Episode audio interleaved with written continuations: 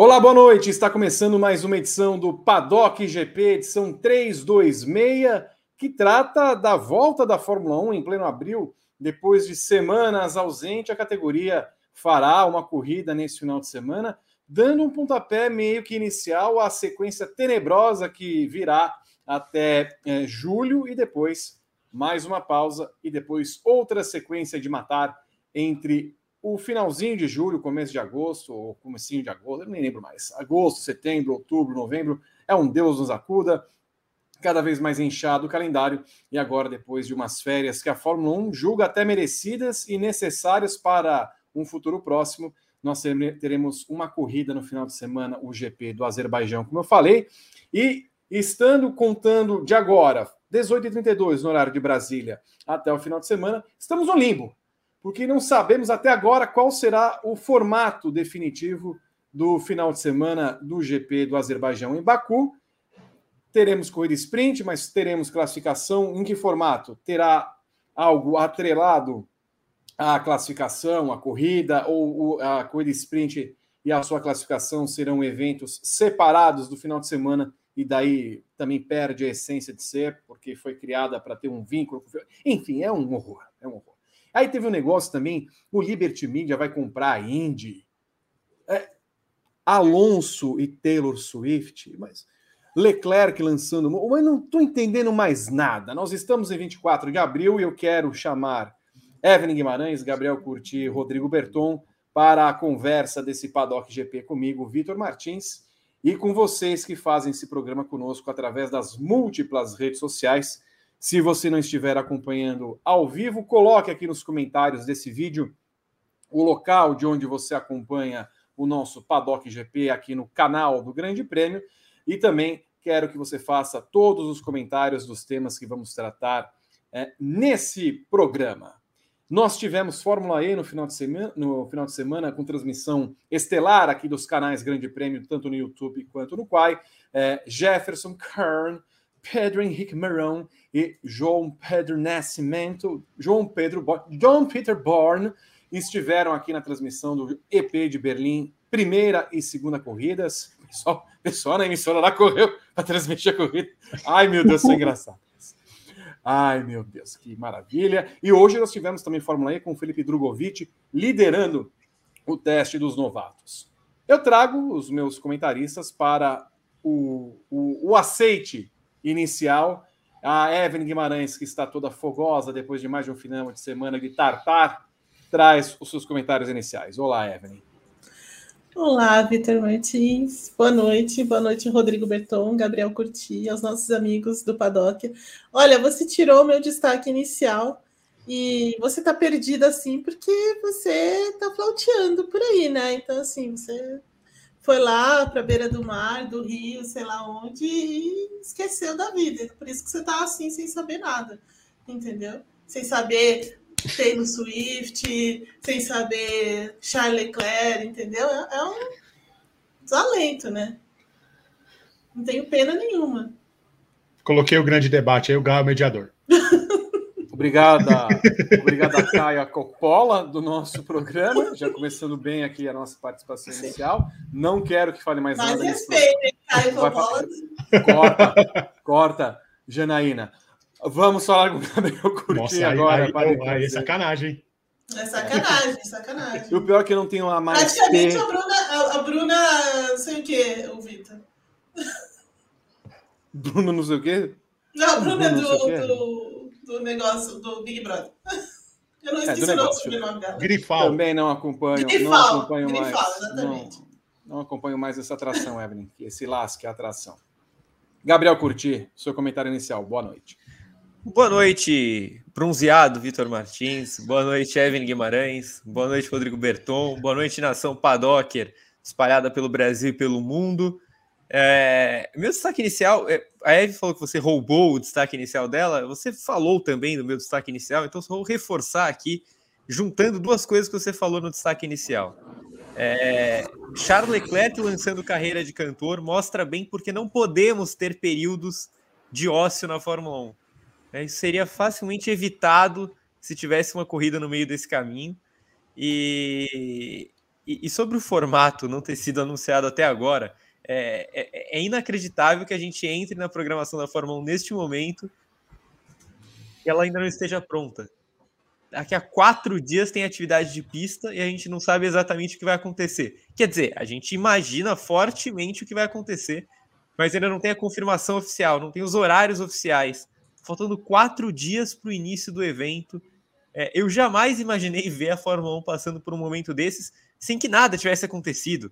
Não é que tem protestos no Bahrein, tufão no Japão ou qualquer coisa do tipo. É simplesmente a Fórmula 1 bagunçada, desorganizada, tropeçando nas próprias pernas. Voodoo é para Baku. É... Rodrigo Berton, olá, boa noite. Boa noite, Vitor, Evelyn Gá, toda a nação Padocker que nos acompanha. Bom, no destaque inicial de sempre, já vou iniciar aqui pedindo like, porque quem acompanhou as transmissões da Fórmula E no fim de semana viu que quando a gente pedia like e ia subindo o número de likes, aumentava a audiência. Então o YouTube funciona assim: você dá o like, o YouTube espalha para mais gente e a gente aumenta a audiência e fica mais feliz aqui na plataforma. Se você não acompanhou as duas corridas do fim de semana da Fórmula E em Berlim, fica tranquilo. Acabando o Paddock GP, você vai entrar no nosso canal e vai acompanhar ali toda a programação. Tem treino livre, classificação, corrida. Fica ligado ali, assista tudo e confira que foram duas corridaças. E também, no fim de semana tem segunda tela do Grande Prêmio, então já se inscreva no nosso canal, ative as notificações, porque a parceria com a Voz do Esporte vai trazer todas as sessões é, lá de Baku. A classificação. A, então, a gente não sabe. Pelo menos três: a classificação, a corrida sprint e a corrida. Se tiver mais uma classificação, a gente vai transmitir também. Então fiquem é, é, é isso aí. A programação tá aí. Não sei, Vitor. Ô, Berton, deixa eu fazer uma perguntinha. Assim, eu vou ler o, o que está escrito aqui no nosso na nossa manchete, que é Fórmula 1. Cadê? Aqui sai. Fórmula F volta no Azerbaijão e Mercedes muda tudo. Ok, mas assim, digamos, digamos que possa ter um probleminha qualquer. Uh, parece que está um protesto na França. Pode ser que tenhamos, por exemplo, o GP de Mônaco? Pode ser que não. O pessoal pode cortar a luz lá, hein? Pode ser que. Tá rolando, tá que rolando aí o protesto. de Mônaco, por exemplo? É, tá, acho que não, nem o Festival de Cannes. Poxa vida. Então, se você quer ver Fórmula E, você pode ver as corridas do final de semana passada aqui nos canais Grande Prêmio, porque não sabemos se de fato vai ter EP de Mônaco, a não ser que o Emmanuel Macron ligue a tomada e permita que o príncipe Albert é, possa sediar as corridas em Mônaco da Fórmula E. Se não tiver EP de Grande Prêmio de Mônaco, eu fiz algumas orações, talvez elas tenham rendido. Eu não sei se acompanhou, Vi, mas semana passada a gente é. colocou uma enquete nova no, no, Twitter, no YouTube aqui. A gente nunca fez essa enquete. Que, que empatou já, né? Não, empatou. ganhou. O não ganhou 52-48. O não ganhou. Yes.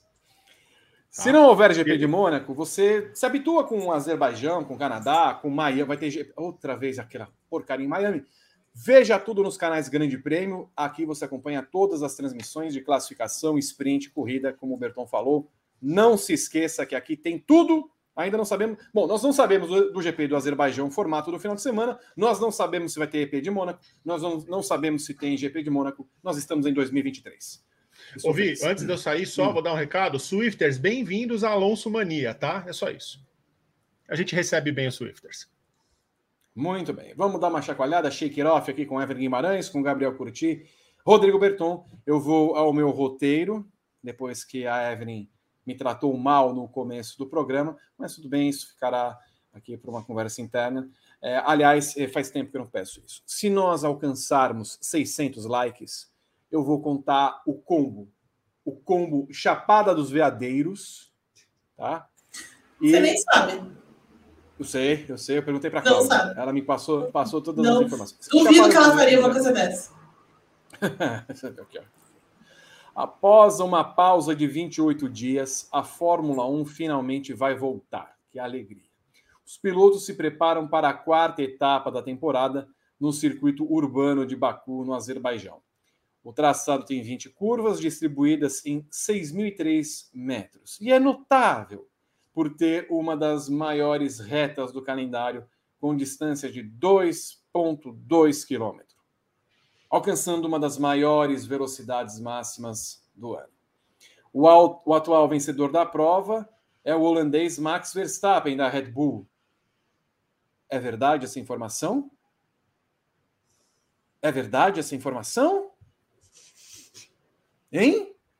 Nós estamos vendo memes e memes de um chute nas redes sociais o tempo inteiro. Grande prêmio colocando esse meme, Gabriel Carvalho. Você que é o autor o, o, desse roteiro.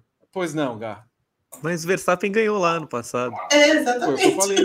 Foi, foi, em, 2000, foi em 2021. Foi 2021. A, a bicuda. Foi por isso mesmo. Exatamente. Eu queria ver se vocês estavam atentos. Vocês estavam atentos aí no programa ou se enganaram? Ou se deixaram levar aqui por, por esse devaneio? Maravilha. Aí, sabe, quando ele abre o programa e a gente já dá um esculacho, ele reclama, é isso. Vamos lá mais uma vez, Evelyn Guimarães, você tem 30 segundos para a sua tréplica. Não, assim, se prepare para o programa, né? Porque você deu o golpe na, na, na, última semana, foi passear, por isso está bronzeado desse jeito, então assim, não dá nem para. A gente não consegue nem. Você não consegue nem disfarçar o golpe, entendeu? Ficou flauteando por aí e agora vem na maior cara de pau, erra, dá, erra coisas e quer colocar na conta da gente do Gabo, que fez com todo carinho, com toda dedicação hoje à tarde esse roteiro. E você não se preparou, então. Tempo esgotado. O atual vencedor da prova é o holandês Max Verstappen, como eu disse, da Red Bull, que inclusive entra como líder do campeonato nesse final de semana, com 15 pontos de vantagem para Sérgio Pérez, que venceu a corrida no ano eh, de 2021. O fim de semana também marca um novo formato da corrida sprint. Quem disse, Gabriel Carvalho? Quem disse? Agora de forma independente, sem definir o grid de domingo, assim como na MotoGP. Não temos essa certeza ainda, Gabriel Carvalho. Você está tentando me depor desse programa. Afinal, não sabemos o que vai acontecer. Não começo com Evelyn Guimarães, começo com Gabriel Curti, que fala. Ó, mas aqui, ó, ó, eu vou ler agora, eu quero ver. Preparou com carinho? Preparou com amor? Aqui está no roteiro. O que esperar do GP da Arábia Saudita, Gabriel Curti? é, o GP da Arábia Saudita de 2024 tende a ser uma corrida importante para o início da temporada, né? Já o GP do Azerbaijão desse ano é, é uma corrida esquisita, porque a gente passa por um hiato completamente anormal é, de um mês, é, em que muitas equipes já não preparavam atualizações para Baku, porque é uma pista perigosa, uma pista sinuosa e tal, né? Desafiadora. Então, muita gente preparando atualizações para Miami, principalmente para Emília Romanha. É, mas com essa confusão toda envolvendo sprint race, é provável que ninguém tenha é, todas as novidades em Baku. A gente viu, por exemplo, a Ferrari já dando alguns passos atrás e pensando em levar o novo carro mais para frente para não arriscar nada em Baku. A Mercedes já tinha esse plano originalmente. Então, o GP do Azerbaijão, apesar de um mês depois do GP da Austrália, ele pode como corrida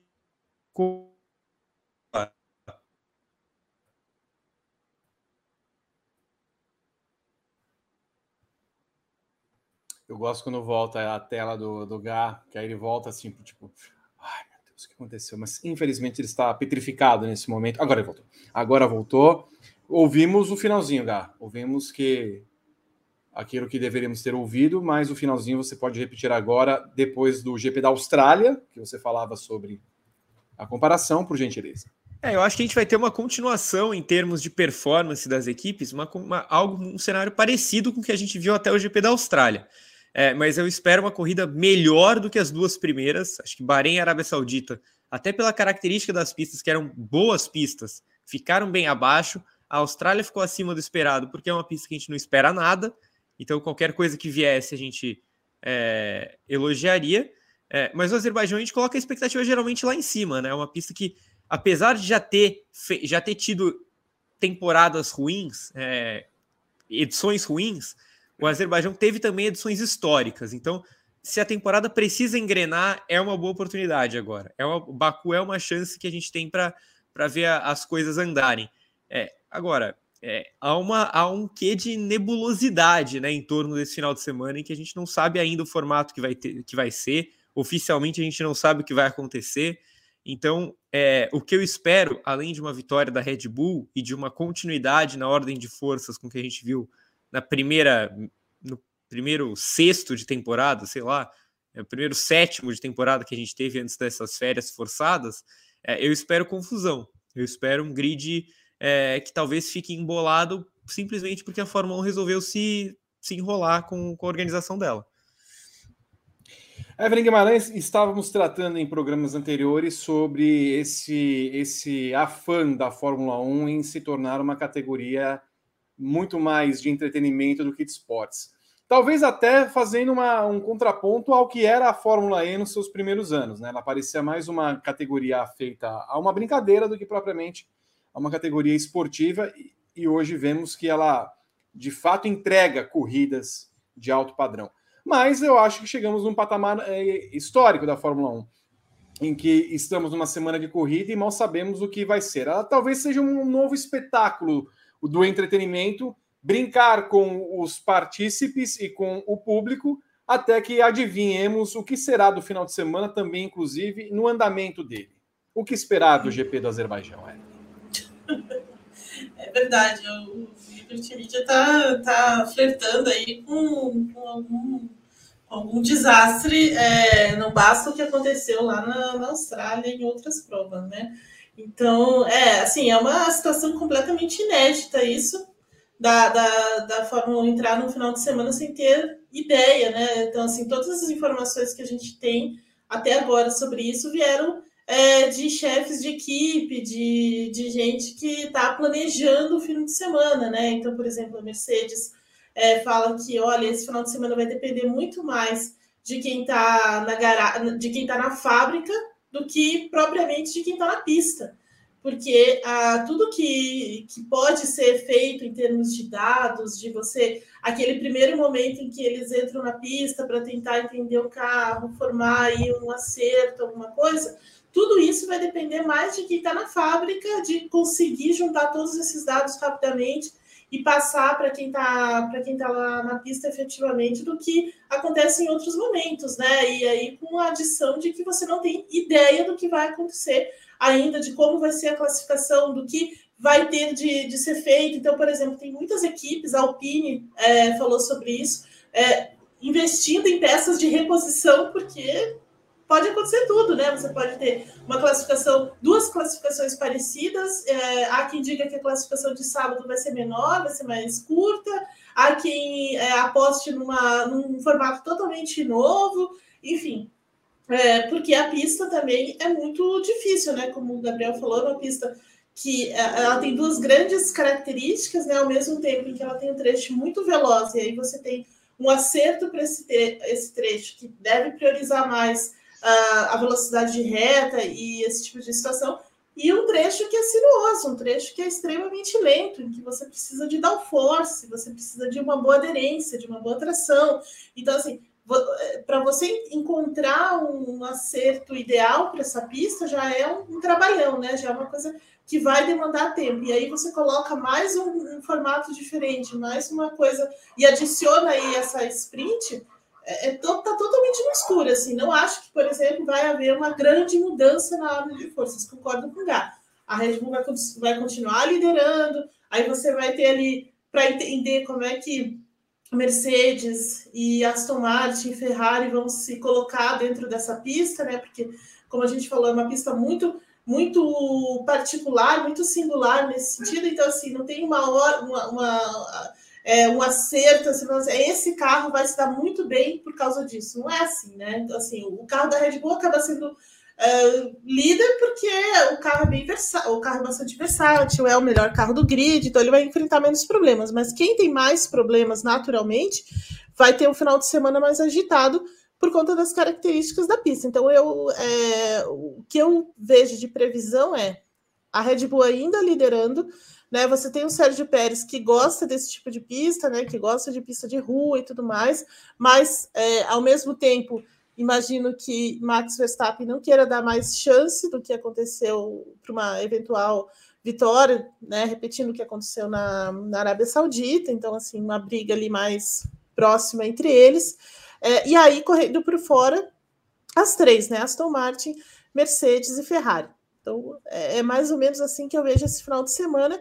E aí, seja o que Deus quiser, né? Porque vai, ter, vai depender desse formato que muito provavelmente será confirmado amanhã.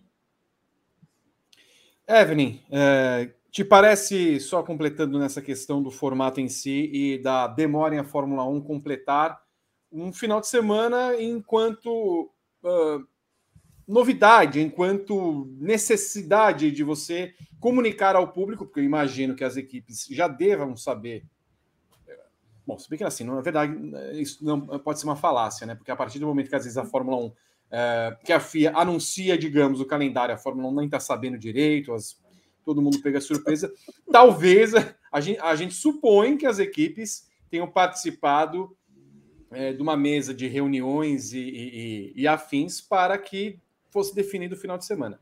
Mas é um tanto quanto estranho que, estando é, a quatro dias ou a três dias, digamos, do primeiro treino livre, ou que pode ser um primeiro treino livre, a gente, como imprensa e como público, não tenha é, total é, transparência e ciência de como vai ser o final de semana. É, você entende que a Fórmula 1 faça isso com algum propósito ou a Fórmula 1, na realidade dos fatos, errou ao escolher o Azerbaijão como é, a primeira corrida sprint e, no final das contas, teve de se entender é, nas entranhas para agradar todos os gregos, troianos e azeres? Então, me parece muito que é, não existe um um comando das coisas, sabe? Assim, porque há alguns anos a Fórmula 1 sabia exatamente o que ia fazer, os horários, né? Assim, horários e treinos e isso e aquilo, e, e realmente era aquilo, e não tinha muita margem para manobra. A partir do momento em que você começa a testar coisas, e isso vem de 2021, olha, vamos testar aqui a corrida sprint, vamos fazer isso e tal. A coisa começou a sair um pouco de, de sabe, começou a, bagunçar demais. Então eu vejo nesse momento a Fórmula 1 desorganizada e assim, tentando a todo custo encontrar alguma coisa que se encaixe num, num, num cenário de imprevisibilidade. Porque a partir do momento em que ela percebe também que existe uma equipe dominante né, muito dominante, que provavelmente tem a chance de ganhar todas as corridas do ano, bate um desespero. Né? Então, assim, me parece que bateu um desespero porque essa mudança para sprint ela não estava prevista. Na verdade, ela começou a ser pensada depois que o campeonato começou. Né? Então, assim, porque se ela tivesse sido prevista antes, eles já tinham determinado o formato, já tinham acertado tudo, as coisas já estariam bastante claras para o momento em que a Fórmula 1 chegasse na sua primeira corrida sprint no Azerbaijão. Eu entendo que a escolha do Azerbaijão foi porque talvez ele proporcione corridas mais atrapalhadas, mais bagunçadas, mais coisas nesse sentido, porque a maior parte das corridas lá são assim. Ah, então vamos colocar lá. E aí, quando você percebe que o campeonato começa e tem uma equipe de novo dominante e que ainda mais dominante do que no ano passado, peraí, tem que fazer alguma coisa. Então, talvez a gente tenha de realmente entrar com uma outra é, estratégia para essa primeira sprint, porque, de novo, a gente tem que lembrar que não vai ser uma. É, que, pode ser que seja mesmo, mas assim, nesse momento, a informação que a gente tem é que vai ser um teste. Eles vão testar esse, forma, esse formato, mas não quer dizer que ele vai ser usado para todas as sprints.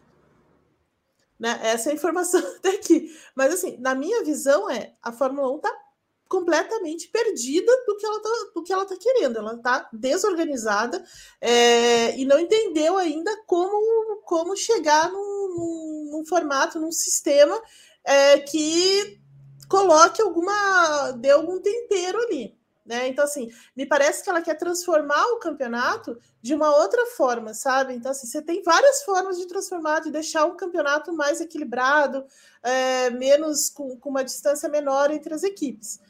Como é muito difícil para a Fórmula 1 fazer isso, pela maneira como ela é constituída, pela força das equipes, pela grana que está envolvida no campeonato, então ela pensa de outra forma, né? Então vamos mudar talvez os, esses formatos e entender. Só que assim, toda vez você fazer isso, toda vez você lançar a mão desse, desse recurso é um pouco perigoso, né? Acho que a Fórmula 1 flerta bastante com esse perigo de tirar a credibilidade. Simplesmente tirar a credibilidade. E antes que a gente, né, antes a gente é, via a Fórmula 1 como algo é, muito organizado, muito né, assim, sabendo as coisas que iam acontecer e horários e tudo mais, e agora simplesmente a gente não sabe o que vai acontecer.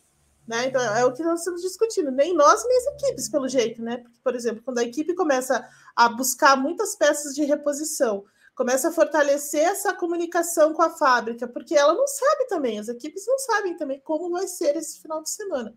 Então, na minha visão, assim, é, essa mudança não estava prevista, ela passou a ser prevista depois que o campeonato é, se mostrou com a, com a Red Bull tão dominante, e nesse momento é, eles estão des extremamente desorganizados. E, e acho que é, vai, sabe, de fato, assim, a, a linha tênue entre ter um sucesso e ser um completo fracasso. Só para completar o assunto, Evelyn e Gabriel, a Fórmula 1, a gente falou tempos atrás do Stefano Domenicali, isso cai na conta também dele me parece cada vez mais claro que Stefano Domenicali não, não reúne condições é, nenhuma, nenhum, nenhum, nenhuma condição para ser um CEO de uma categoria como a Fórmula 1. Ele pode ter sido lá um chefe de equipe com os seus méritos, pode ter é, comandado montadoras com os seus sucessos, mas estar à frente da Fórmula 1 demonstra algo talvez que poucas pessoas no mundo consigam e estar atrelado a esse momento, faltando poucos dias, sem que o público conheça exatamente um formato e parece que ele vai é, utilizar de, um, de, uma, de uma ferramenta de tentativa e erro, daqui a pouco ele pode muito bem é, usar de pesquisas na internet, fazer como um selo verificado, por exemplo, se você te comprar o, o, o F1 Blue, você pode opinar e dar a sua versão dos fatos de como deve ser um final de semana de corrida. Então, o Domenicali caminha para ser um Elon Musk da Fórmula 1. E aí o foguete dele vai dando ré e vai explodir em algum momento, porque não ter uma definição do seu formato me parece muito ruim para a imagem da categoria, a não ser que ele esteja filmando nos bastidores para Drive to Survive 6 e mostrar como foi feito isso de uma forma amigável com as equipes para que tragam o melhor para o GP do Azerbaijão. Gabriel Curti, a Red Bull é muito favorita, como vocês falaram. Verstappen. É... corremos o risco de ver Verstappen dando volta no terceiro colocado no final de semana? Acho, acho que não corremos esse risco. Eu vou torcer muito fortemente para a gente pelo menos ter. É, eu, eu acho que a Red Bull é favorita, sim, é bastante favorita, mas eu vou é, mais por torcida do que qualquer coisa, crer que Ferrari, Aston Martin e Mercedes vão estar em posição de, de tentar beliscar alguma coisa. E, e outra coisa, né, Vi, Eve, é, se a gente está imaginando uma corrida boa, corridas boas em Baku passam por safety car. É, é impossível que a corrida seja maravilhosa ter é, interrupções de safety car naquela pista. Então, com, com entradas de safety car, é muito difícil que um carro consiga dar uma volta no outro. O pelotão vai ficar sendo juntado de tempos em tempos. Então, essa é a minha expectativa. Acho que a gente vai ter uma corrida mais parelha por isso, porque é, deve ter mais confusão do que. do que.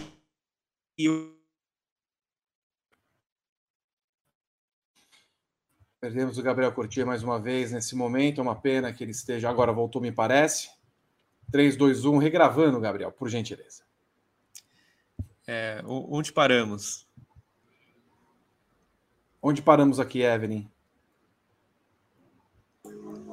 Ele falava sobre a Red Bull que, que precisa. Aliás, ele falava sobre o safety car, que, tem, que precisa de safety car em toda a prova. É, é, Por gentileza, Gabriel. Vamos lá. Então, eu, eu, como eu acho que para ter uma corrida boa no Azerbaijão precisa de safety car, é, eu imagino o pelotão ficando unido mais vezes durante a corrida. Aí é muito difícil imaginar que o Verstappen vai enfiar uma volta no terceiro colocado. É, é, a gente deve ver Ferrari, Aston Martin, Mercedes num patamar um pouco aceitável. Então, é, dependendo das condições atribuladas da prova, podendo beliscar alguma coisa. Mas assim, em condições normais, e mesmo com intervenções de safety car, eu acho que a Red Bull é favorita, bem favorita. É, eu, eu só acho que essa corrida ela é interessante é, não, é, não só essa corrida, essa sequência de corridas, ela é crucial para o Sérgio Pérez, porque o, o, o, Pérez ainda diz que tem chance de ser campeão, né, que se vê sendo campeão. A gente tem uma sequência de corridas, é, quase que uma seguida da outra, é, Baku, Mônaco, é, Miami. Essas corridas são muito próximas. Todas as corridas de rua. É, se o Sérgio Pérez quiser ter alguma chance de ser campeão, não estou dizendo que ele vai brigar, tá? Mas se ele quiser ter alguma chance de ser campeão, ele precisa virar maio na frente do Verstappen. É, já deixo aqui o recado para Sérgio Pérez. Se quiser ter qualquer chance de título, precisa virar maio na frente do Verstappen, porque tem três pistas em que, teoricamente, são três das melhores que ele vai ter à disposição para brigar por esse campeonato. Evelyn, é um exagero, talvez, da volta no terceiro colocado, porque imaginando que Baku tem a safety car, em algum momento, se não mudarem a regra, né, os retardatários poderão passar os, os para recuperar a volta, né, para os líderes para recuperar a volta. Então, mas isso, só de termos a pergunta já dá a senha exata de que a Red Bull anda um caminhão na frente das demais. E a grande questão é saber como a Red Bull faz funcionar aquele aquela asa aberta que a Ferrari está louca para saber, a Mercedes está louca para saber como eles conseguem é, tirar tanta velocidade do sistema do DRS. Mas tem numa reta daquelas. A AlphaTauri, por exemplo, que é irmã da Red Bull, falando que vai usar a reta e o resto que se lasque, não tem muito o que fazer com aquele carro que não tem velocidade de reta, mas a Red Bull uh, chega em alguns momentos a, a, a, a, dar a entender que é o que falaram na, depois da etapa anterior enquanto todo mundo está correndo atrás do rabo da Red Bull, Evelyn, a Red Bull parece que está segurando o ritmo. Quando, ela, quando o Verstappen pega e passa o Hamilton, eu falei, bom, ele vai abrir uns dois segundos por volta, porque ele está voando. E de repente ele abriu 9, 10, 11 e ficou naquilo lá. A Red Bull esconde o grande carro que tem, pelo jeito. E as outras não sabem o que fazer. Se ela demonstrar tudo, é, é para tudo isso?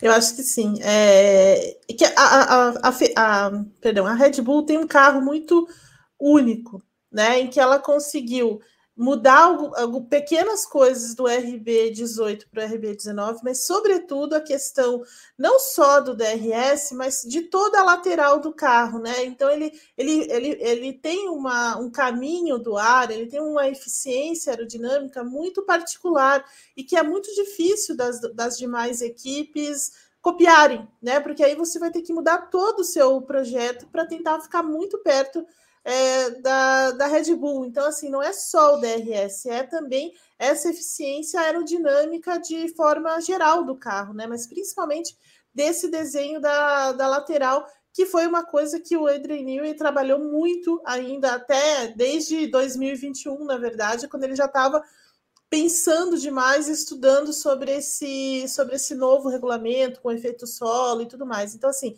além de um trabalho excelente né, é, de, de, de assoalho e do que faz realmente o, o efeito solo, é, ele ainda conseguiu, ele ainda consegue trazer um pouco mais de eficiência é, por cima do carro.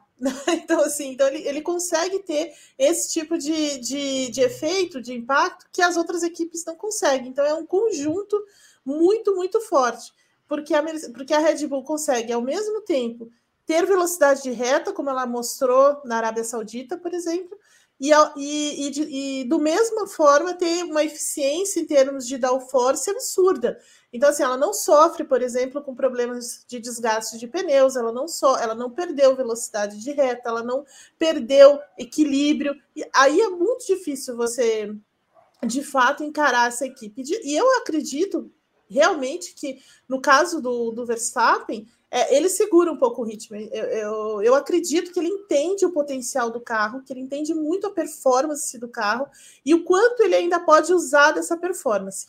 A ressalva é a confiabilidade, porque em alguns momentos faltou confiabilidade para a Red Bull. Então, assim, eu acho que existe uma, é, um temor lá dentro ainda com relação à confiabilidade, que foi o que aconteceu na Austrália, que foi o que aconteceu na Arábia Saudita também. Então, quando eles percebem que alguma coisa não está ainda correndo 100%, opa, vamos recuar um pouco, porque a gente tem gordura, né? A gente tem aqui muito espaço, tem muita é, margem ainda para pro, os adversários, então a gente pode trabalhar. Então, desse ponto de vista, a Red Bull é muito inteligente, né? Ao mesmo tempo em que ela não permite que os seus adversários é, usem os seus pontos fortes, né? Porque aí você não consegue de fato copiar piamente o que está ali no, no projeto é, você também lida com essas, com essas questões de forma é, mais eficiente, simplesmente assim, você tem uma leitura melhor do final de semana e me parece que é o que está acontecendo com a Red Bull nesse momento.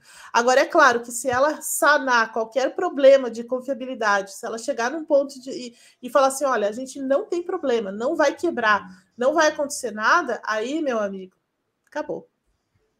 Ah, tá. Então, só para entender. Ou, oh, perdão, pode falar, Gá. Não, não, pode falar, pode falar. Eu, não, ia perguntar só para. A, a Evelyn, então, entende que o segurar o ritmo está mais atrelado à confiabilidade do que uma eventual. Uma eventual. Fórmula 1 zice do tipo, Sim. ah, vamos esconder, vamos esconder não, o não. formato. Não, acho é. que não. Eu acho que está mais, mais, é, mais ligado ao fato de que eles não têm uma confiança 100% de que o carro, nesse momento, não vai quebrar, não vai apresentar nem. Porque é, o problema é que ele apresentou pequenas falhas nas três corridas. Né? Então, assim, aí você começa também a trabalhar com isso, porque apesar de existir uma distância técnica bastante significativa entre a Red Bull, a Mercedes, a Aston Martin e tudo mais, é, você não pode dar, dar, dar é, digamos, se dar o luxo, né, ainda mais no começo do campeonato, de, que, de querer quebrar ou fazer alguma coisa. Eu acho que você precisa ali marcar todos os pontos possíveis a todo momento, né? Então, assim, é, para mim é mais um, um, uma, uma jogada de inteligência ali da, da Red Bull, de estratégia mesmo, é, e minimizar os, o, é o controle de prejuízo, assim, sabe? De você controlar as falhas para não ter nenhum problema. Mas a partir do momento em que eles tiverem a confiança plena de que o carro não vai quebrar, como aconteceu no ano passado, né? Quando eles conseguiram sanar esses problemas, aí não tem por que você esconder muito a tua performance. Te interrompi, Gá, desculpe, mas era sobre isso e até e complemente, porque eu tenho a impressão que para mim é o contrário da Evelyn. Embora tenha to, não tenha 100% de confiança, eu tenho a leve impressão que a Red Bull esconde o jogo para não mostrar tudo que ela tem, justamente porque a partir do momento que alguém alcançá-la, ela já vai lá e faz. Sabe aquele modo classificação? Mano, eu tenho 72% aqui. Vou aumentar para 78% só para fazer. É, é, era basicamente o que eu ia dizer, que eu, na verdade eu concordo com os dois. É, eu acho que a, uhum. a Red Bull esconde, entre aspas, o potencial do carro por esses dois fatores porque ela teme que possa acontecer uma quebra, um problema de confiabilidade, e aí ela jogaria 25 pontos no lixo, do nada, de graça, é, sendo que ela só teria que usar mais para humilhar as rivais e não tem necessidade nenhuma disso. E por outro lado, justamente o que você falou, porque ela não vê ninguém se aproximando. E se ela não vir ninguém se aproximando nunca, não tem por que ela utilizar. Então, a partir do momento que comecem a acossá-la, ela vai utilizar mais. Ela vai mais para o risco. E aí, e aí, justamente, minha resposta anda muito com as duas, com os dois pontos de vista. Se as outras equipes acossarem, ela vai ter de arriscar mais, ela vai ter de ir mais ao limite da confiabilidade. Se ninguém chegar perto, aí eu acho que ela vai sempre andar no seu 70%, 75%, que é aqueles 10, 15 segundos de vantagem que ela mantém. Então eu acho que a Red Bull esconde o potencial do carro, mas esconde porque um tem medo de quebrar e seriam pontos é, preciosos jogados fora, Dois, porque ninguém chega perto dela. E se alguém chegar, ela vai virar a chavinha, vai entrar no modo classificação e vai ter de usar mais. Então, eu acho que os dois pontos de vista acabam andando muito próximos. Eles eles estão ligados justamente pela inoperância das rivais e porque a Red Bull tem um carro espetacular, mas que ainda não é 100% confiável. Você, em sua residência, acha que a Red Bull esconde o jogo ainda ou ela está entregando tudo que tem? Se ela esconder o jogo, ela esconde porque ela não acha que o carro ainda seja 100% confiável, porque ela está tão à frente que eles já analisaram que não vale a pena entregar o, o todos os segredos, que aí todo mundo, opa, Red Bull está andando 3 segundos na frente, como é que nós vamos alcançá-la? A Ferrari precisa fazer o quê? A Red Bull, a Mercedes também, a Aston Martin também. O que você acha a respeito disso? Coloque aqui nos comentários desse vídeo, se inscreva no nosso canal, ative as notificações clique no sininho, é sempre muito importante. Encerrado o primeiro tema do nosso Paddock GP, eu vou para o segundo, que é a, a Ferrari. ah, eu gosto da Ferrari. A Fê, ela sempre me faz rir. Chefe da Fê, Frederic Vasser avaliou que seria um erro focar nas rivais Red Bull, Mercedes e Aston Martin no GP do Azerbaijão. Vai focar em quem?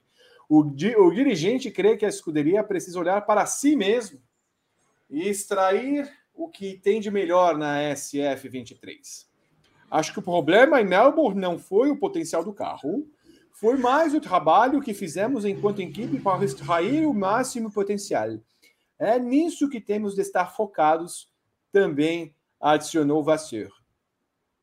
A falta de foco nas rivais, Evelyn Guimarães, é um sinal de que a Ferrari não consegue alcançá-las. Ela tem de olhar para si mesma, fazer uma terapia e entender o que acontece.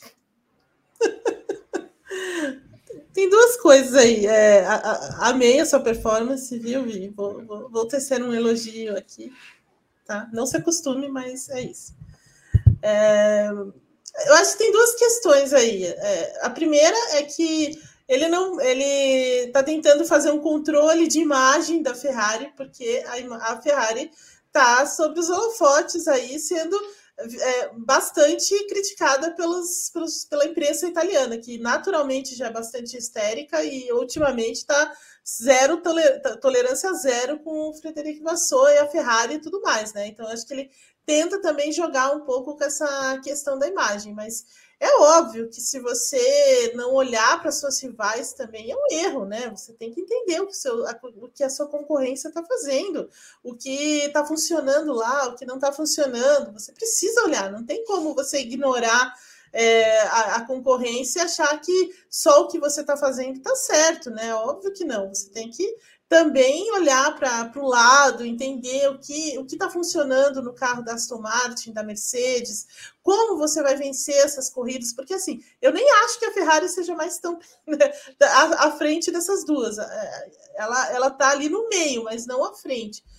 É, ela deu realmente, ela deu alguns passos importantes na Austrália, então assim, principalmente com relação ao ritmo de corrida. Então, por muitas é, por muitos momentos da prova, o Carlos Sainz, por exemplo, foi capaz de reproduzir a, a performance da Mercedes, da Aston Martin e tudo mais. Ele não perdeu para elas. Em alguns momentos ele foi até mais rápido. Mas a Ferrari tem que lidar com mais problemas, né? Ela tem problema de desgaste de pneus, ela tem problema de velocidade de reta, ela tem problema de downforce, ela tem muitos problemas para para resolver lá dentro, né? Então, assim, ela tá. É, e os passos são muito lentos nesse momento. Então, assim, embora ele queira fazer essa, esse jogo de, de, né, de meio que blindar a equipe e tudo mais, que é o papel dele mesmo, ele não pode ignorar a concorrência, né? Você tem que entender o que, que do que são capazes os seus rivais e, e tentar focar aí sim naquilo que você tem de melhor no seu carro. Gabriel Curti, é, a Ferrari realmente tem de olhar só para si para resolver os seus problemas. Não adianta ver o que trazem Red Bull, Aston Martin e, e Mercedes, sobretudo?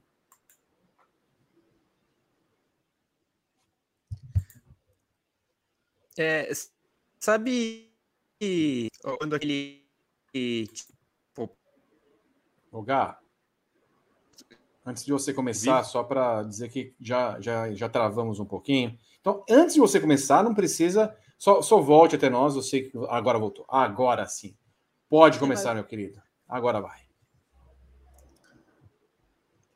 E tem outra, Gá, só para te falar. aquele time. Compensar. Oi, diga. Tem o, o Vanderlei, ele está tal qual, eu não sei se você lembra de Ghost ou Outro Lado da Vida, tal qual o cara lá que vinha do outro lado, ele está atrás de você assim. Quer, quer que eu tente voltar você... para cá? Sair e voltar? Por, por favor, porque uns quatro segundos de Vanderlei. Enquanto o Gabriel Curti volta, Evelyn Guimarães, eu quero que você fale 30, 30 segundos, tal qual o Araci da Top Term. Ouvi, sabe o que eu ia dizer? É que assim, a gente hum. tem percebido ultimamente, e, e, o Berton tá aí que não me deixa mentir, que é, a, toda vez que a gente fala sobre a Fê, a Fê se vinga. Ou alguém cai, ou alguém fica com Vanderlei, ou. É, normalmente é o Gá, sabe? Né? Mas talvez ela tenha algo contra ele, mas toda vez que menciona a Fê dá ruim, né, B? O Vanderlei, o Alfredo, é, a internet, a Fê, a Fê. Tá, tá, é um complô, Vi. É um complô. É um complô. Olha, vamos ver. Oh, aí voltou, vamos voltar, vamos voltar ao vivo nesse momento com o Gabriel Curti. Nós vamos rezar, porque assim, se, é, se, é, se és assim, Ferrari, se tu tratas nosso programa tal qual o Vanderlei, foram quatro segundos agora é, entre o meu papo e o papo de Gabriel. Tomara que tomes quatro segundos em Baku.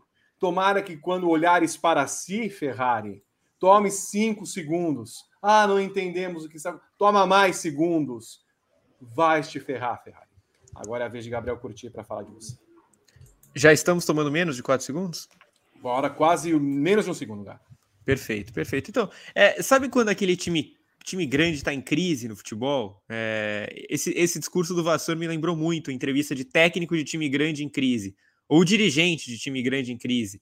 Precisamos olhar só para nós, não importa o que os rivais estão fazendo, a gente precisa resolver nossos problemas primeiro. É, e assim, é um discurso que ele é, é, clássico, é um discurso clássico, por isso que eu nem julgo muito. Eu concordo com o que a Eve disse, eu acho que é um, é um discurso que tenta blindar é, a Ferrari do, do mundo exterior e que, e que ele é muito tradicional, ele é muito típico de acontecer em escuderias, times que são muito grandes, que são de massa. Sempre tem esse papo de você olhar só para si mesmo, resolver os seus problemas e, e depois pensar lá para frente, né? É, o problema é que em todos os esportes, na minha visão, você precisa olhar para seus rivais. Em todos, em todos. Sempre vai ter alguém fazendo alguma coisa boa. Mesmo que você seja a equipe hegemônica, o time hegemônico, o atleta hegemônico, sempre vai ter alguém fazendo alguma coisa de bom em que você pode se inspirar, em que você pode aprender, em que você pode eventualmente copiar, tentar reproduzir. Então, se a Ferrari acha que ela não precisa olhar nem um pouco para o lado, ela está muito enganada. Até a Red Bull precisa olhar para o lado. Até a Red Bull vai ver alguma coisa e o RB19 não é igual ao RB18. E não foi só porque o Adrian Newey teve ideias que vieram só dele. Ele também olhou para outros carros e viu algumas coisas que funcionavam de forma mais eficientes em outras equipes. É normal, é do jogo, acontece. Então não tem nada de errado e não é nada que rebaixe a Ferrari falar: precisamos olhar para o lado, precisamos ver o que as nossas rivais estão fazendo e que a gente possa começar a fazer de forma parecida, que a gente possa tornar mais eficiente.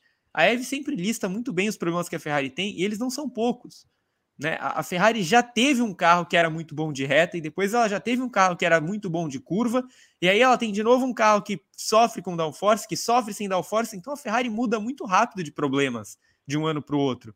É um carro muito complexo, é um carro que é difícil de você colocar nos trilhos. Então, não, a Ferrari não vai só olhar para ela e alcançar as rivais sozinha. Para ela chegar no patamar de outras equipes, ela vai ter de olhar para o lado. E o Vassour sabe disso. O discurso dele é, é um discurso tradicional de equipe grande que acha que o problema está sempre só dentro dela. Mas a Ferrari sabe que para evoluir, para chegar na Red Bull, ela vai ter de olhar para a Red Bull. Só para completar, Gabriel, esse discurso do Vasser, você entende que é uma tentativa de resposta à própria mídia italiana? Eu acho que sim. Eu acho que é, é, justamente um discurso. E por isso que eu falei de equipes grandes. Geralmente, equipes grandes sofrem cobranças maiores da opinião pública, de seus torcedores, e a Ferrari passa por isso. Então, eu acho que toda a coletiva do Vassoura, a gente precisa entender que ele está respondendo em primeiro lugar à mídia italiana. Em primeiro lugar, ele sempre vai dar uma resposta que, que entre no que a mídia italiana vai querer ouvir, porque ele é um, ele é um técnico, ele é um dirigente que já entrou pressionado. O Vassour chegou na Ferrari pressionado. Então, qualquer coisa que ele faça é, fora da cartilha que a, a mídia italiana quer, vai ser mais motivo para ele ser pressionado. Então, é, eu acho que sim, é uma resposta para afagar a mídia italiana. Muito bem. Olha, afagando ou não, esse carro, Evelyn Guimarães, é, SF23, nossa, eles já estão lá na quarta prova, o Vasser respondendo afagando a mídia italiana, o carro tem problemas, também não é confiável, também os dois pilotos não vivem grande fase. Um bateu e está fazendo música, o outro lá está preocupado até agora em, em reaver uh, a sua posição no GP da Austrália. Talvez vá cantar lá com, com o papai dele. É, Galvão Bueno diria: não vive um bom momento a Ferrari, né, Evelyn? Mas assim, se forem olhar para si mesmo, quando eles olharem lá para o carro da Ferrari o, o carro da Ferrari tem solução, Evelyn? Ou é que no final das contas é que nem a Mercedes? Vamos fazer logo uma versão B porque não deu certo. Isso me lembrou também a famosa frase de Galvão Bueno para Sebastian Vettel: a cabeça está um pastel. Então, parece que a cabeça, a cabeça do está um pastel, como de toda a Ferrari.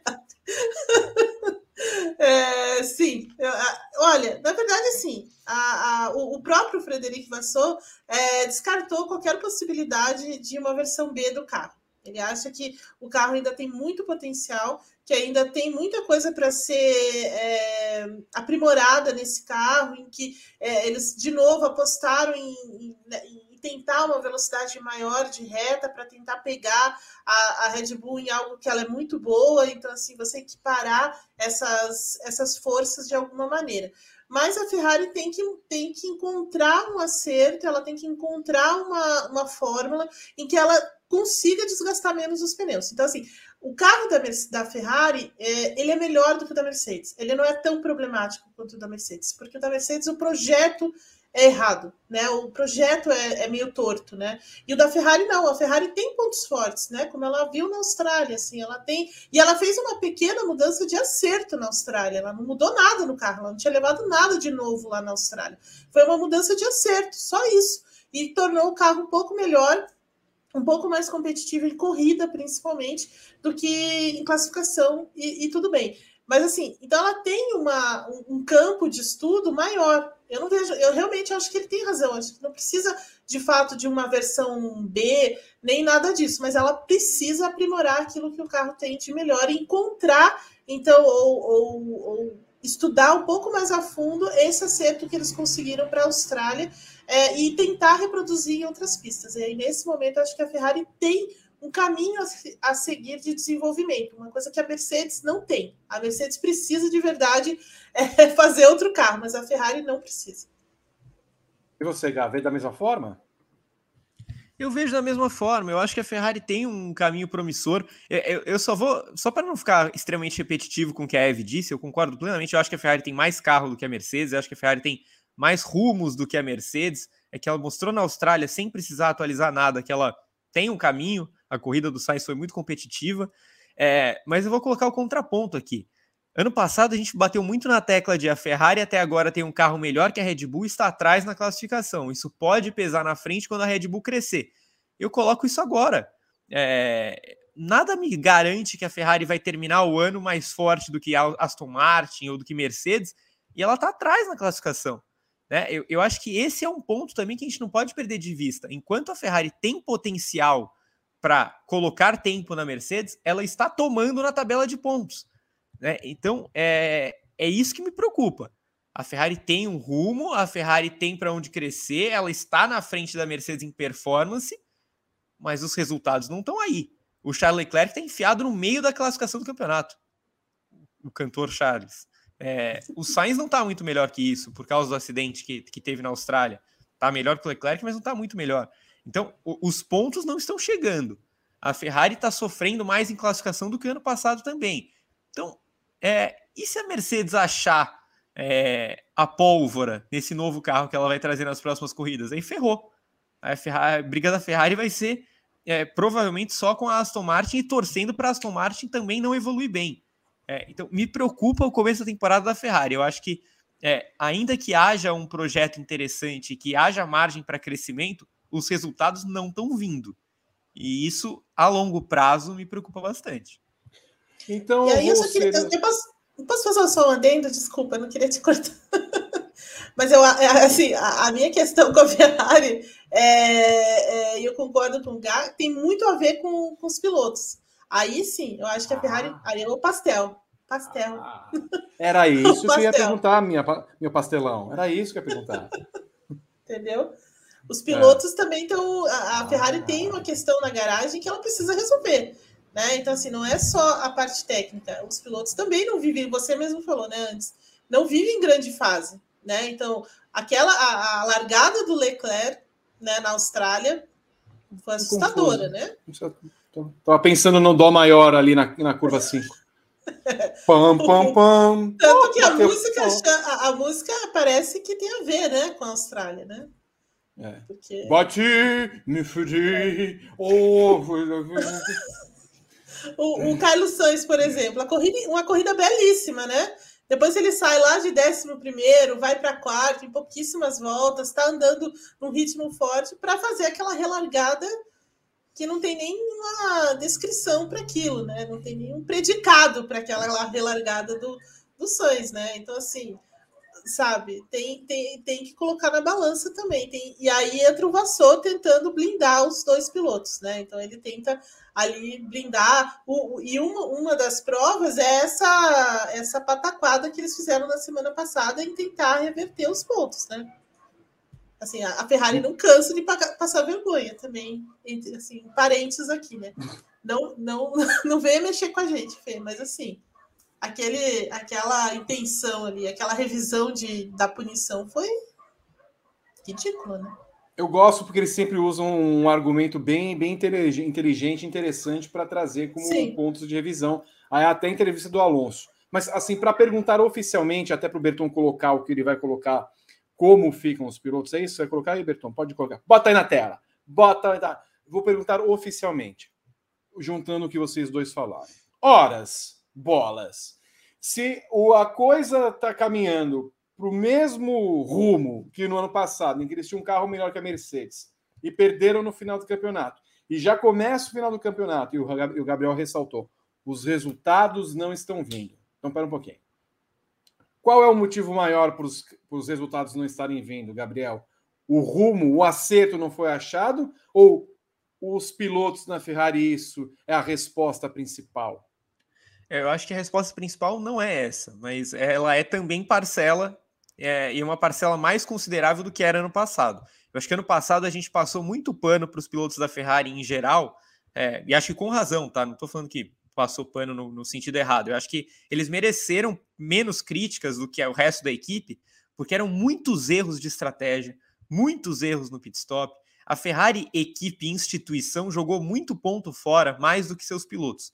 Ainda que o Sainz tenha começado o ano muito mal ano passado, ele se recupera depois. O Leclerc, ainda que tenha terminado o ano muito mal, ele teve um começo muito forte. Então, eles tiveram parcela de culpa no passado, mas a equipe me parecia ter mais. Esse ano, o carro não está no nível do carro do ano passado. As estratégias parecem melhores, pelo menos até agora, não, não comprometeram muito. É, o trabalho no pit stop parece melhor, parece ter realmente a Ferrari trabalhou arduamente nisso. Os acertos para as corridas não tão bons o, o ritmo de classificação piorou bastante, o carro segue consumindo muito pneu, mas fora isso, os pilotos não vivem os melhores momentos deles. Assim, é, a impressão que dá é que o Sainz voltou a ser o Sainz do começo de 2022, que era um cara que estava muito pressionado lá na Itália, que estava recebendo muitas críticas. E o Leclerc parece que pegou a má fase de 2022 e transportou para cá. É, e a gente vê isso não só na pilotagem dele, porque ainda é cedo para falar que ah, tá tudo péssimo. Foram três corridas. Volte, Gá. Volte para nós. Agora sim. Você falava de Sainz, o Leclerc pegou a má fase e aí depois é, não ouvimos direito. Peraí, não sei se você está entre nós de novo, porque ao que parece houve um, um terrível travamento em tela. Está aqui olhando para nós, uma figura monalística. Agora voltou. Volta, Gá. É, tá me ouvindo, Vi? Ouço e com um leve delay, talvez. O, o cara do Ghost voltou a aparecer. Tá, eu vou só terminar essa, depois eu ensaio e volto de novo. Ah, não, voltou, Gá, voltou, voltou. Tá tudo bem, voltou, tranquilo. Vamos lá. Tá, é, é eu já tava bem no finalzinho do meu comentário. Só ia dizer que o Leclerc parece ser transportado a uma fase para esse ano, continuado numa fase, é, e acho que não só na pilotagem, porque é muito cedo para a gente cravar em três corridas que tá tudo errado com o Leclerc. Mas eu acho que o comportamento do Leclerc tá muito diferente. É, eu não sei se ele vai lançar uma música de é, punk rock revoltado, Mas é, o Leclerc das entrevistas, do rádio, me parece um cara muito mais arredio, muito mais revoltado do que aquele, é, aquele polido de sempre, né? O Leclerc sempre foi muito bonzinho. A gente até falava, falta sangue para o Leclerc, né? Às vezes falta, falta, falta querer mais. E agora o Leclerc parece ter passado um pouco do ponto. Parece estar sanguíneo demais. É, e obviamente o ambiente tem a ver com isso. Então eu acho que é, o Leclerc me preocupa mais fora da pista do que dentro. Eu acho que isso pode acabar refletindo nas pilotagens dele. O Sainz, eu já acho que é, é, ele tá me lembrando um pouco o Sainz do começo de 2022. E, e para sair dessa draga ano passado foi difícil. Se você tivesse que colocar uma porcentagem na responsabilidade deles no, na questão toda, seria qual, Gá? É, eu já vou colocar 50% dessa vez, tá? Eu acho que ano passado a gente ficou ali. Eu lembro que a gente teve essa discussão, a gente ficou ali nos 25, 30, é, principalmente falando do Leclerc, né? Por que, que o Leclerc deixou o Verstappen fugir tanto ano passado? A gente colocou lá 25, 30. Eu acho que esse ano eles já, eles já representam 50% dos problemas da Ferrari atuais. Evelyn Marins, complete, por gentileza, e até dê sua porcentagem, por favor. É, daqui a pouco nós vamos falar das músicas de Charles Leclerc. É, é, talvez seja um primeiro. Depois teve Jacques Villeneuve, o Hamilton chegou a compor, né? Um codinome tipo Donald Glover e Child, Childish Gambino, que eu nem lembro o nome mais da, da composição do, do Hamilton, mas eu gosto quando os pilotos se aventuram para o mundo artístico. Ainda não, não entendemos bem, mas o, quando, é assim, obviamente a gente olha para o Hamilton e não tem muito a ver, né? O Hamilton se permitiu fazer música, né, Evelyn? Porque a situação dele estava uma beleza, ele gosta desse mundo artístico e tudo mais tal. Agora o Leclerc, nessa situação, Evelyn, em vez de ele pensar numa porca, num parafuso, ele vai pensar na, na, na num verso alexandrino para a sua, sua vida? Ah, então, Vi, é, não sei, né? Sei lá, quem canta seus males se espanta, não sei. Acho que ele precisa anuviar a cabeça dele, porque, né? É, terminou um longo relacionamento há pouco tempo. Depois as pessoas não. ficaram batendo lá na porta dele. Leclerc, Leclerc, desce e tal, e não sei o quê. Ele teve que ir nas redes sociais pedir para o povo Olha, vamos parar de ficar apertando a campainha aqui para eu ter que descer toda vez o interfone aqui, por favor, tem um limite. eu, eu, tenho, eu tenho a impressão que eu sei alguns nomes que tocaram a campainha lá, viu, Evelyn? Sim, sim. Sabemos. E, e, é isso, né? Então, assim, Perseguiu aí, bandidos. Perseguiu bandidos, exatamente, bem lembrado perseguiu bandidos, é, sabe? E, e, assim, né? Então, assim, a vida do Leclerc não tá muito fácil. A, a, a, sabe, é, já foi melhor a, né, a experiência nos morros de, de Mônaco já foi melhor. É. Ultimamente não está muito, não tá muito saudável. Então, assim, eu acho que ele está encontrando uma forma de externar isso, né? Uma terapia, alguma coisa assim, para ver se ele consegue tirar alguma, né, da, alguma coisa da cabeça. Assim. É, mas sério, assim, eu acho que em algum momento os caras precisam de um step, né? Alguma coisa que que, que é, tire o foco um pouco ali da, da Fórmula 1 e tudo mais, e né, desestressa e tudo mais. E assim, né? É, olha lá, o, o Gui Soares, é verdade, ele virou. Foi. DJ, Esqui, DJ Esquilo lá. Exata, exatamente. É, e acho que é um pouco disso, assim, mas eu, eu concordo que eles têm uma grande um grande peso sobre os com relação aos resultados da Ferrari, viu? Tanto o Leclerc quanto o Sainz, eles têm bastante, assim, é, é, eu acho que até, até concordo com o Guy em 50%, porque é, em alguns momentos, por exemplo, na Austrália, foi muito claro isso, eles jogaram pontos fora ali, jogaram uma, um, uma corrida que tinha um grande potencial de fazer muitos pontos e tudo mais, e eles jogaram fora por bobagem, por assim, por afobação, né? Não, não tá uma concentração total ali. Então, assim, é como a gente falou, né?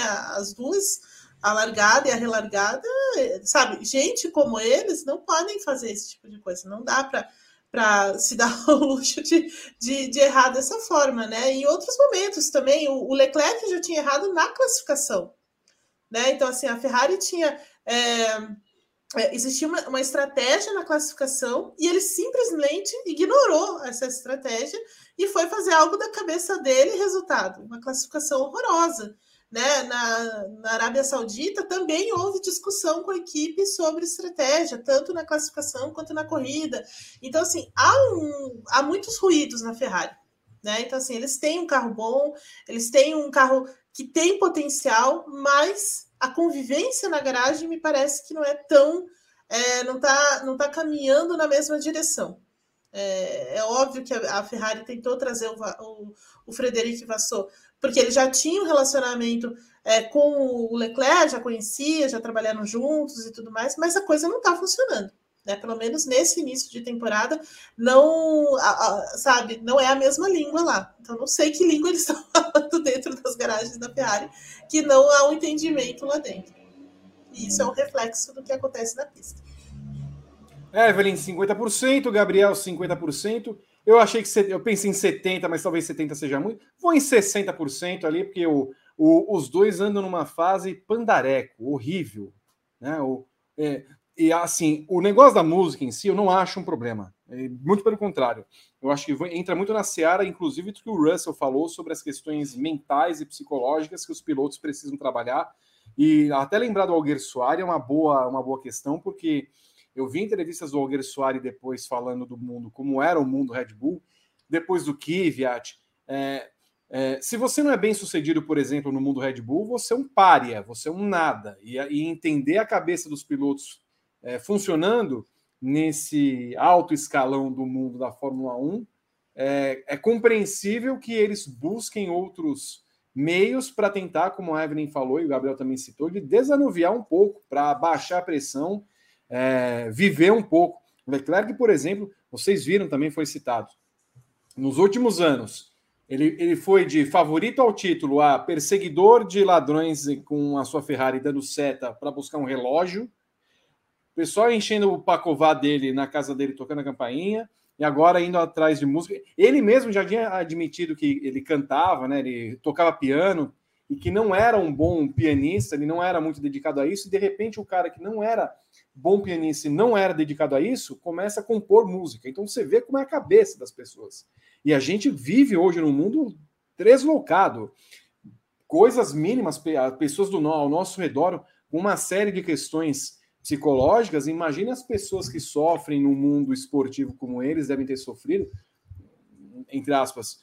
É, fica aquela questão também capitalista também. Nós devemos ter dó de uma pessoa que ganha tantos milhões. Não é, porque eles ganham tanto a mais que a gente que eles não têm problemas psicológicos. Cada um tem a, o seu problema nas escalas devidas de problema.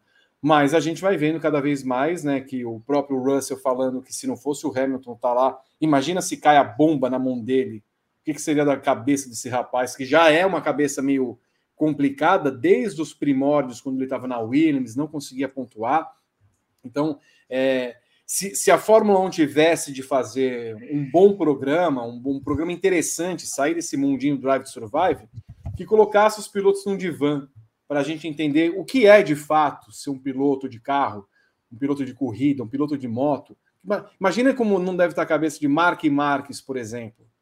Cara só cai, coitado. O cara não consegue mais completar uma temporada é, completa porque ele cai, vai lá no final de semana agora para Jerez de la Fronteira ver se ele vai conseguir correr ele e o Enéa Bastianini. Então, é, entender como é a cabeça desses pilotos é uma coisa bem que, que, me soaria muito mais interessante do que essa questão toda que trazem da parafernália de Drive to Survive, porque eu acho que sairiam histórias muito mais interessantes e humanas desses pilotos para entender o que eles passam, o que eles sofrem. Eu entendo que é o momento do, do Leclerc de externar isso, principalmente como eles falaram, Gabriel e Evelyn, no comportamento do, do, Leclerc, que parecia muito mais calmo e hoje é um cara muito mais nervoso, atiçado, e talvez a música meio que o deixe para acalmá-lo. E o Sainz, que parece que um Sainz que regrediu, né? Um Sainz que parece que começou agora na Ferrari, né? Então, não sei. Então, realmente são coisas que me interessariam conhecer a mente humana dos pilotos para saber e entender melhor como deve ser é, lidar com uh, a pressão que eles lidam, sobretudo na, na Red Bull, que a, a, gente sempre fala que a Red Bull é um moedor de carne, é um, deve ser um moedor de cerebelos, é, neurônios. Ali deve realmente ser muito mais complicado, né, Gabriel? Exato. Inclusive, os episódios mais interessantes de Drive to Survive, na minha opinião, são os que contam exatamente esse lado dos pilotos. É, não lembro se é na primeira, na segunda temporada, enfim, numa das primeiras temporadas tem a história das origens do, do Ocon, é, do Gasly, depois que ele perdeu o Uber, que era o melhor amigo dele. É, enfim, tem, tem, tem histórias de dramas pessoais dos pilotos em algumas das temporadas que são os episódios mais interessantes. São os episódios realmente mais ricos que a gente tem de, de conhecer os caras mesmo. E o, e o Leclerc, assim, o Leclerc tem muita história. É, a gente está brincando aqui que, ah, o menino de Mônaco e tal, mas assim, o Leclerc perdeu o pai, perdeu o cara que era o padrinho dele no automobilismo, é, viveu com a Ferrari, é, viveu com a pressão de ser o, o próximo piloto da Ferrari por tantos anos, que essa pressão era do padrinho dele, né, do Júlio Bianchi, e passou para ele. Então, assim, cara. É, o Antônio esse... Sim, exato. Assim, é, é, também a perda do Rubert, ele também era um cara próximo a ele, né? Ele, o Gasly, o Rubert, né? sempre foram caras próximos. Então, é, esses caras sofrem muito também, assim, eles convivem alguns com pressões descomunais. O caso do George Russell era um que a gente sempre falou aqui nos nossos programas, assim. Não é normal o cara ficar o tempo inteiro chorando, desesperado. O Russell batia ali em décimo primeiro, parecia que, que tinha matado uma pessoa, sabe? Até as coisas que ele falava. É, tipo, eu sou o pior do mundo, eu não posso fazer mais isso é, o que eu estou fazendo, assim. Então, tem, tem muita coisa de, de, de, ter que ter a cabeça muito forte, esses caras também, assim. A pressão que eles, que eles passam é muito grande também. Assim, não é porque eles ganham muito que eles estão imunes a isso, às vezes até o contrário. É, sofrem até pressões maiores do que, que outras pessoas em, seu, em suas profissões. Completar, Eve. É, eu só queria completar com duas coisas. A primeira é, é isso que o, o estava falando sobre o, o, George Russell, e eram coisas que a gente falava também do, do Charles Leclerc há algum tempo, né? Que a, a, os erros que ele cometia na pista pareciam que eram assim, o final da carreira dele, né? Então, assim, em alguns momentos é, de erros que ele teve nos últimos anos, ele se cobrou demais, né? Então, assim, era, um, era uma coisa realmente muito fora do, do, da curva. E eu queria tra também trazer um exemplo do próprio Max Verstappen, que eu achei é, dos mais interessantes, né? Nesse, ele tem um, ele lançou um documentário, né? Esse ano na TV holandesa, coisa e tal, que acompanhou alguns bastidores e tudo mais. É, e num desses momentos, ele, o, o Jos Verstappen fala sobre a criação do Max, né? Que ele foi muito duro com o Max o tempo inteiro. Ele nunca elogiou, nunca disse que ele seria campeão do mundo, nunca disse, olha, é, você teve uma grande corrida hoje, você fez um grande feito, parabéns. Nunca, nunca teve nenhuma palavra desse tipo. Na verdade, sempre trouxe: olha, você errou nessa curva, você errou aqui, você errou lá, você não deveria ter feito. Sempre muito duro com ele. É, e aí ele atribuía essa educação à força mental que o Verstappen tem hoje né? Então, de, de, como ele lida com a Fórmula 1 muito melhor do que, do que outros pilotos, por exemplo, desse ponto de vista, né? De como ele é muito forte mentalmente e tudo mais. E, e de fato é, né? Porque a carreira do, do Verstappen também começou de forma muito precoce, ele também se envolveu em acidentes, também teve vários momentos ali é, que foram delicados, quando ele bate em Mônaco, por exemplo, e, outras, é, e outros momentos. Mas aí o Verstappen fala sobre isso. E, e, a pessoa pergunta para ele se ele é, repetir, se ele reproduzir, é, se, assim, se eventualmente um filho, filho dele quisesse ser piloto, qualquer coisa assim, se ele é, iria fazer o mesmo que o pai dele fez. E ele disse que não, que jamais repetiria o que o pai fez para ele. Então, assim, não é também uma regra, né? Também não é uma coisa assim 100%, é, né? Então, quando o cara tem essa consciência também de que é, não é nesse caminho que, que tudo vai dar certo, né? Você ser tão duro. Tão... Então, assim, são os extremos, né? Então, você não pode também trabalhar com esses extremos. E aí você percebe a, as batalhas de cada um, né? As, as brigas internas aí, que muitas vezes a gente não tem a menor ideia, né? Do que passa ali dentro do capacete. Muito bem, então fica aí a dica, Fórmula 1. Chega de Drive to Survive. Que você traga uma espécie de sessão de terapia em série para que a gente entenda a cabeça dos pilotos. Vai ser útil para todos do que essas coisinhas maravilhosas fabricadas nessa série que já me irrita há algumas temporadas.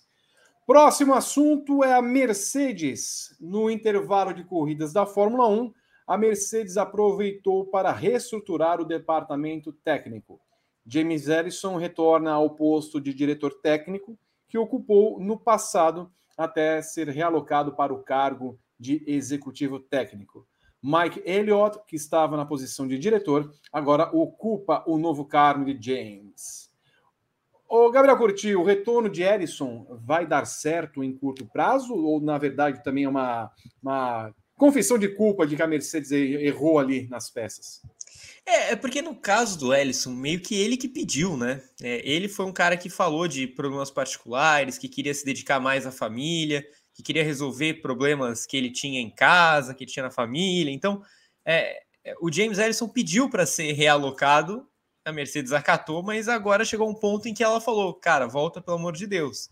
É, eu, eu, vejo mais por esse lado, assim, acho que mais um, um, um desespero para voltar ao que estava dando certo, mas que não foi a Mercedes que quis abrir mão, né? Foi muito mais o James Ellison que precisou. A gente está falando aí de, de, saúde mental, de problemas particulares, ele também viveu isso. É, só que agora sim, é, isso mostra também que o Mike Elliott está numa sinuca de bico, né? Porque eu, aí, dá pra, aí a gente pode dizer, ele foi rebaixado. Ele foi rebaixado. É, ele foi realocado para uma função que é, em tese, menos importante, de menos protagonismo no desenvolvimento desse carro, no desenvolvimento dos projetos. Não acho que a curto prazo isso vai ter uma distância gigantesca, uma mudança maravilhosa. Eu acho que, no primeiro momento, é, é muito mais para colocar alguém lá, de confiança lá, funcionando, é, retomando o que dava certo em outras temporadas. Mas para um longo prazo, você entrega o teu projeto na mão de alguém que você confia muito mais. Eu acho que esse é o caminho da Mercedes. Voltar a ter o, homem de confiança que sempre foi o James Ellison. No caso do Elliott, é, de novo, eu, eu, vejo como um rebaixamento. É, nesse caso, não foi ele que pediu para sair. Nesse caso, realmente, inclusive, a gente, a gente tem declarações de semanas atrás, é, de Toto Wolff e tal, falando. A, a Mercedes tem de se arrumar logo e, e, e, deixando claro, o Mike Elliott pode estar com prazo de validade marcado ali e o prazo de validade chegou antes do que eu esperava. Eu achei que eles fossem esperar talvez as férias dessa temporada. É, como chegou esse ato é, inesperado, a Mercedes já viu uma oportunidade para trocar a chave. E agora ela vai desenvolver as próximas atualizações e principalmente o projeto de 2024 com alguém que tem uma história de muito sucesso dentro da fábrica. O Evelyn Mike Elliott, se você abrir o dicionário, significa bode expiatório? pouco, né? Um pouco. É porque, no fundo, assim, é, esse projeto é assinado por ele, foi defendido por ele no ano passado e defendido novamente é, no fim, quando eles tiveram de decidir se é, ia, ia é, por esse caminho novamente ou não. Foi ele que defendeu e disse que não, a gente só precisa destravar o porpoising para depois é, o, o, carro vai é, é, performar como a gente está imaginando, dentro de todos os estudos que nós fizemos aqui e tudo mais. Né? Então, desde o começo, é, o projeto, é, esse projeto do Zero Pod é assinado por ele. Ele defendeu esse projeto o tempo inteiro e depois foi ele mesmo que disse que é, quando eles começaram a perceber os resultados no túnel de vento, que não estavam mais condizentes com aquilo que eles imaginavam e que eles já começavam a suspeitar de que teriam muito problema, mesmo assim eles continuaram porque insistiram que tinha potencial, né? Então assim, no fundo ele está pagando por essa insistência, né? Não acho assim que ele seja o único culpado por isso, obviamente não, mas alguém tem que responder. Aí, respondendo essa pergunta, sim é, né, é, apesar dele ser o, o, cara do projeto, mas assim, é, tudo isso teve aprovação de outras pessoas, incluindo o Toto Wolff. Né? Só que nesse momento a Mercedes está num, num, num, limite, assim, ela precisa é, de fato tomar uma decisão com relação a esse carro é, e, o, e o mais cedo possível, porque se ela esperar demais também, ela vai ter problema, vai ter gasto né, vai ter que gastar mais, vai ter que passar mais uma temporada em branco e tudo mais. Então, assim, é, é a decisão que eles tinham de tomar mesmo.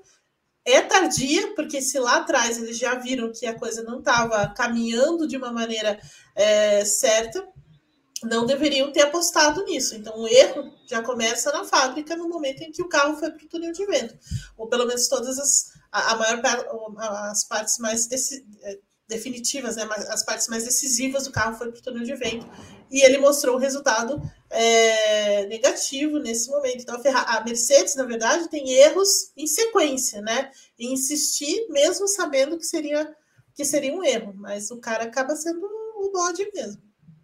Então, na sua visão, a decisão é correta, porém tardia. Sim. Muito bem. Gabriel, a decisão é correta, porém tardia? Eu concordo plenamente com a Eve. Muito bem. Bom, e o que esperamos a partir de agora, Gabriel? A Mercedes me parece claro que quando rebaixa Mike Erot, que é responsável por um projeto que não deu certo, vai lá buzinar nas tal, tal qual é, o olhar para si da Ferrari, que vai ficar só olhando para si, a, a, Mercedes não, vai olhar para todo mundo, né? Vai ver o que está dando certo para copiar. Então, esperamos de fato que seja um, um projeto completamente diferente do que vemos. Esperamos, eu, eu, eu, espero que o Zero Pod seja aposentado para sempre, inclusive, né, nas próximas semanas, né, é, para as próximas milhares de temporadas, que ele nunca mais volte, porque de fato foi um fiasco e foi um projeto que, como a Eve disse, ele era prioritariamente defendido pelo, pelo Elliott, que era a cabeça pensante dele. É, então agora eu espero uma Mercedes voltando mais para o lado conservador dela. A Mercedes teve muito sucesso por ser mais conservadora esses anos todos é, quem vinha com muita inventividade era a Red Bull. E geralmente a Red Bull não conseguia fazer funcionar, mas ela era muito inventiva com o Adrian Newey. Ela sempre vinha com uma novidade exorbitante. A Mercedes fazia o feijão com arroz. Então, acho que o, o que a gente vai ver de principal impacto é mudanças de menor impacto em relação às rivais. A Mercedes vai sim olhar para as rivais, obviamente. O Toto Wolff admite isso há algumas semanas já, algumas corridas. Até brincou que se precisar ele cola um pequeno touro um adesivo de, de tourinho no carro. É, então a gente vai ver uma Mercedes mais parecida com a Civai, sim, e acho que uma Mercedes mais feijão com arroz. A volta do James Ellison indica uma Mercedes que vai voltar a ser uma Mercedes mais conservadora nas suas novidades. E tu, Evelyn, qual o impacto dessas mudanças no futuro? Olha, é... Eu concordo com, muito com o Gás sobre a Mercedes ser mais conservadora, ser mais. Porque é um pouco da, da maneira como eles trabalham, né? Então é um reflexo um pouco da maneira como eles trabalham, um pouco mais metódica, né? Então só vamos fazer uma coisa de cada vez aqui e tudo mais, sem grandes, sem passos muito muito largos e, e tudo mais. Eu acho que ela tende a recuar um pouco nesse momento, sim. É, mas está olhando para as rivais, ao contrário da Ferrari, está muito olhando para a Aston Martin, está muito olhando para a própria Red Bull. Imagino que a gente vai ver uma mistura de Red Bull com Aston Martin, na verdade, nesse carro da, da, da Mercedes, indo numa direção mais ou menos nesse sentido, porque a Mercedes ela também é, tem uma outra, um outro problema estrutural que parte desse, desse projeto aí é baseado, que é a mudança da, da lateral do carro, né? Porque toda a, a estrutura da lateral do carro, do, do impacto, né? Que por causa da mudança do regulamento, a Mercedes usou de forma diferente de outras equipes. E é por isso que o carro, o cockpit está mais para frente, enfim, tem. Então, tudo isso está interligado. A Mercedes vai ter que mexer nisso, ela vai ter que mexer nessa estrutura, ela vai ter que redesenhar todo esse. É, todo esse elemento do carro. Então, assim, ela não vai conseguir fazer isso tudo de uma vez. Por isso, imagino que eles vão fazer passo a passo, né, gradativamente, a, evolução desse carro vai ser gradativa ao longo do ano, para conseguir encontrar um, um projeto de verdade para o ano que vem. Nesse ano, eles vão testar. Né? Eu não acho que, ele, que eles vão conseguir, vão realmente colocar um carro lá e ele vai imediatamente trazer performance, lutar por vitórias. Acho que vai ser uma surpresa se isso acontecer. Tipo, a, a, Mercedes acertou muito em cheio durante o que ela não fez nos últimos, no último ano. Então, acho difícil que isso aconteça. Mas é, ela vai ter que redesenhar partes importantes do carro. É, e aí você não vai ter uma, um, um desempenho imediato disso. Por isso, é, imagino que ela, ela vá conseguir algumas, alguns passos, mas não é o suficiente, por exemplo, para entrar numa luta por vitória, por uma luta por título, nem nada disso. Isso vai ficar para o ano que vem.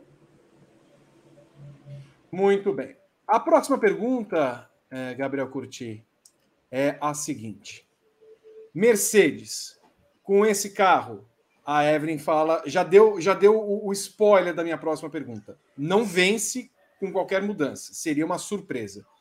Eventualmente, uma vitória dá para beliscar aqui e ali. É, eu acho que dá para beliscar uma vitória aqui ali. Não acho que a Mercedes vai ser uma, uma contender na disputa pelo título. Acho que ninguém é, ninguém é contender na disputa pelo título de 2023 que não Max Verstappen. Eu falei lá no começo do programa que para o Pérez é fundamental passar maio na frente, mas eu não acho que ele vai passar maio na frente. E acho que mesmo passando, ele não vai disputar o título. Acho que seria uma condição é, muito exorbitante, muito absurda, é, muito irreal é, do Verstappen ter que quebrar muito, falhar muito, errar muito. E eu não consigo imaginar isso acontecendo em nenhum cenário. Então eu acho que o, Verstappen vai ser campeão em 2023, acho que a Red Bull vai ser campeão em 2023 e as outras rivais brigam por beliscar vitórias. E a Mercedes briga para beliscar uma vitória. Acho que já hoje ela tem, tem que brigar para beliscar uma vitória. É, ela vai, melhor, vai ter mais condições de beliscar com um carro melhor, obviamente. Mas eu continuo achando que qualquer sucesso de uma equipe que não se chame Red Bull passa por problemas na Red Bull.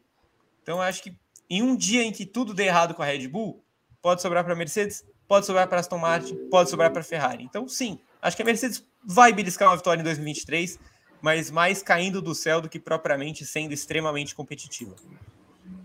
Você em casa acha que a vitória da Mercedes vem em 2023 ou só em 2024? Coloque aqui nos comentários desse vídeo, se inscreva no canal, ative as notificações, dê o share que é muito necessário sempre em todas as plataformas do Grande Prêmio.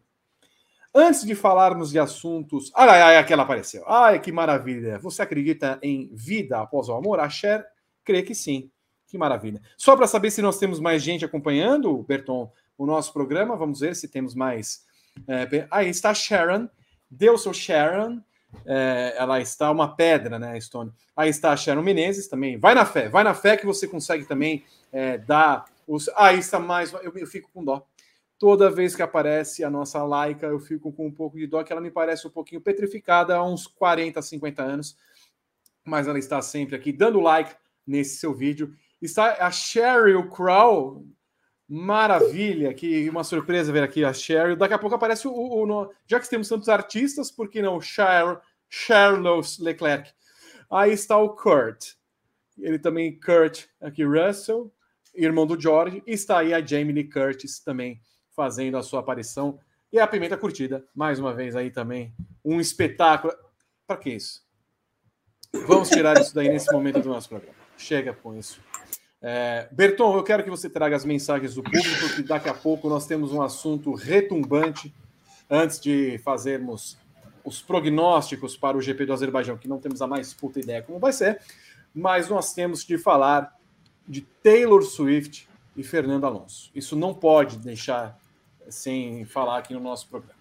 Estou muito feliz com esse assunto, Vi, porque eu sou muito, eu sou muito o, o, fundador da Alonso Mania Brasil, Mundinho Alonso Brasil, eu sou o fundador. Ah. É, e aí eu estou recebendo Swifters no nosso fã-clube, no nosso fandom. São todos bem-vindos. E a expectativa é do próximo disco dela após o término, né? Que vai vir. Porra. Primeiro, Vi, eu quero agradecer a todo mundo que comentou é, o programa da semana passada, o tier list das pistas fez bastante repercussão nas redes, agitou as redes, então a gente teve bastante comentário, no, tanto no YouTube quanto nas redes sociais que a gente postou. Agradecer mesmo. Obrigado a todo mundo aí é, que mandou também os tiers de vocês. Hoje no programa temos algumas mensagens. Mano Monteiro da Silva, tantas semanas de ócio, caprichar nos assuntos aleatórios para ocupar o tempo.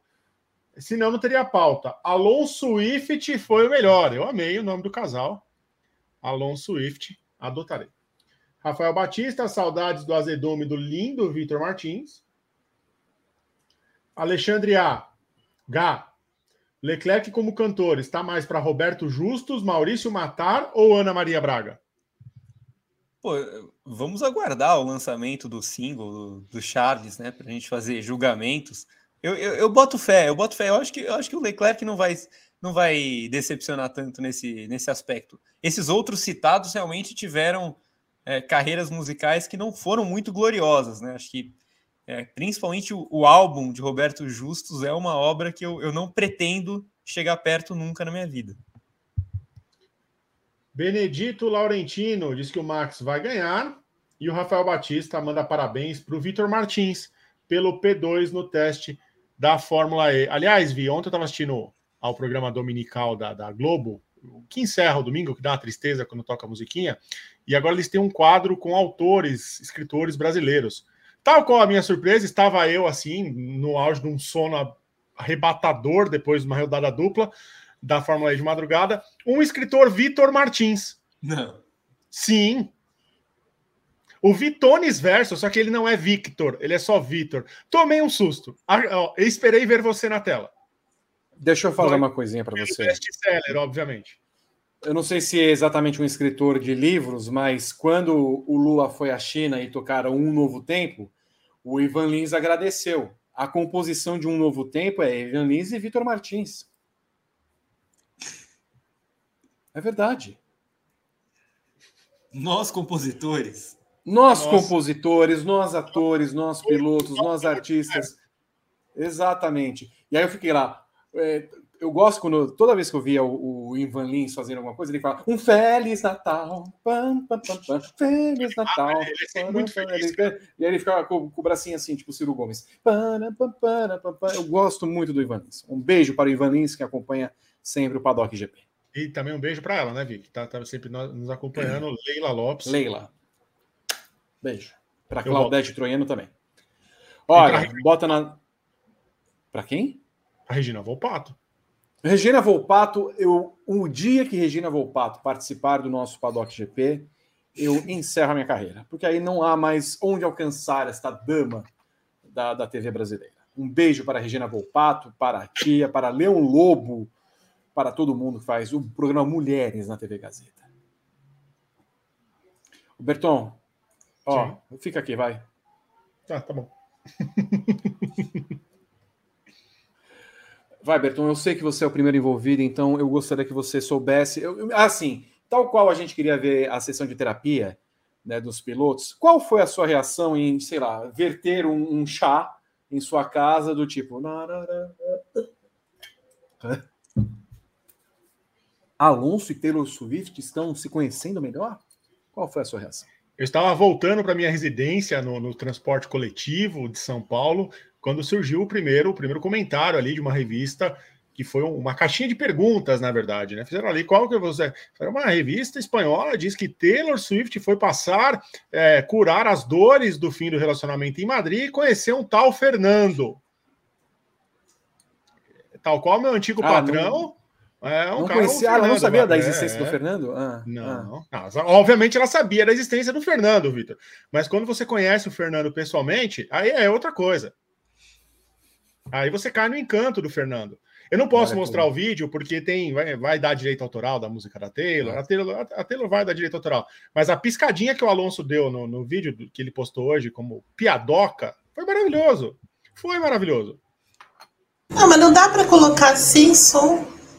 É, vai, vai, dá. Vou, é que eu preciso editar o som e tirar o som para poder colocar. Tudo bem. Eu vou baixar ele. Eu vou, não, eu baixo ele aqui e coloco. é, vou colocar. Vou colocar. Eu acho que a audiência merece ver o, o Fernando Alonso piscando. É, a gente viu o Berton piscando. Que é isso? Dia. O Evan Guimarães, Alonso e Taylor Swift é, o, é, a fofoca que nós precisávamos nesse período de férias da Fórmula 1? Sim, inclusive o chipo demais. Acho que pode ser um casal muito é, muito interessante. Assim, eu temo pelo término, né? Porque o Alonso, ele, não sei, ele, ele é muito instável, né? Mas é, ela pode, sei lá, né? Mas pode ser que seja o amor da vida dele, que ele estava esperando todo esse tempo. Então, assim, eu, eu, eu chipo, chipo mesmo. Eu nem sabia que ele tinha terminado com a, com a moça eu também lá, não. que é do, do Valentino? Eu nem é, sabia. É, também não sabia. Não, mas ele não tinha, ele não namorava uma jornalista? Maria do Rosário, né? Não é isso? Então, não, essa não é a ex do, do Valentino? Ou ele já estava com outra? Eu, eu, não, a ex do Valentino a, a acho que já faz mais tempo. É, já faz mais tempo. Eu sei que ele estava namorando uma moça que é repórter da TV lá da, da Red Bull. E já, já e era isso, assim.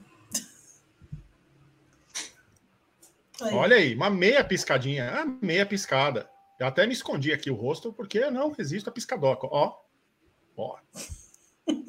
Ah, eu não tinha visto esse vídeo. Então quer dizer que ao, ao se deparar com os rumores de que ele estava é, é, flertando com Taylor, ele fez isso. Sim. É, Gabriel Coutinho. Depois Gabriel escreveu Coutinho, lá que quero 33. 33 É, eu- o quê? eu- A vitória é 33 que ele quer, né? É, é porque por causa do Feeling 22 lá, ele fez uma piadinha com a 33, enfim. É, eu sou a favor desse casal, espero que aconteça. É, por enquanto, me parece a maior fanfic da história da humanidade, mas eu escolhi acreditar. É, espero que um dia eles se encontrem, façam acontecer isso. E assim, eu, eu tenho absoluta certeza que esse casal jamais daria certo, né? Então, pelo menos renderia um bom álbum da Taylor depois do término. Alguém mais quer comentar a respeito sobre esse casal fantástico? Eu só espero a vitória não. 33 do Alonso em Baku e a loirinha ali embaixo do pódio, feliz da vida, comemorando. Eu Vou falar uma coisa. Eu vi fã da Taylor falando Alonso Ru. O Alonso Ru me deixou levemente desesperado. Não, a, Taylor, não. a Taylor não tem nenhuma coroa de corrida, hein? A Taylor nunca ganhou em Mônaco. Nunca foi bampada de Indianápolis. nunca ganhou Le Mans. Tá? Exato. Tá? No máximo Não tem que a- 32 que a- vitórias na Fórmula 1. É. Que Mas- é mas ela já ser- É, mas ela já tocou em algum lugar aí que tinha Fórmula 1 ou Indy, não, não foi? Já teve um, um show aí da, da Taylor nesses. Não, não lembro agora. Acho que em Austin, talvez. Vano Monteiro da. Silva fala: o casal na Arena Corinthians com gol do Roger Guedes. É que tem a história que a Taylor é corintiana, né? Sempre que ela É, vai sempre que mesmo? ela lança o Taylor, o Corinthians é campeão, né? O Corinthians é campeão. O Corinthians ganha alguma coisa, né? Não é campeão. Não perde. Não perde. E tem outra coisa, o Alonso, ele é dono de marca de óculos, ele é um cara multifacetado. O que, que a Taylor tem além de, de uma É. operação de carne? Ah, não! Então, não. Não, você Não. chega, chega! Não menospreze o nosso Fernando. Não menospreze o nosso É, Fernando. Essa foi, essa, não, foi horrível. Essa eu vi virando a esquina, Evelyn. Operação de carne. Entendeu? Não vai vender, ficar vendendo carne congelada. Boa, é boa carne, barata. Boa carne. é. Mas assim, não adianta. Não adianta. Entendeu? Vai ter outros negócios que eu. Renato Ribeiro, inclusive, manda carne pra gente, Taylor. O franguinho empanado também, se quiser mandar, Taylor. Exato. Patrocinou a festa do ano passado, Taylor. Tamo aí. É, exato, exato. Então, já demos a nossa contribuição sobre Alonso Swift, Taylor, T. Alonso, sei lá o que vamos falar a respeito mais. Para não, não deixar passar, é, Felipe Drogovic, Gabriel Curti, liderou os treinos da Fórmula E hoje. É, é um caminho? Estamos vendo um caminho ou só foi um teste? É, Eu acho que estamos indo um caminho e, e eu até torço para isso, tá?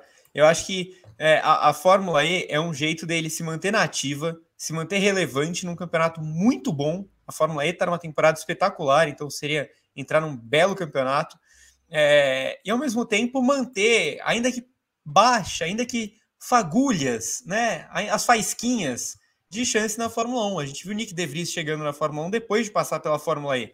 E acho que o Drogovic pode pensar nisso também. Se ele for para a Indy, que, que é um campeonato que eu ainda acho mais forte que a Fórmula E, mais tradicional, mais relevante, eu entendo que ele mataria completamente as chances de Fórmula 1. Na Fórmula E, ele se manteria na ativa e é, com alguma chance de retornar ao radar da Fórmula 1. Então eu acho que seria um caminho muito interessante para ele e eu acho que ele pode se dar muito bem por lá. Foi um belíssimo primeiro teste hoje.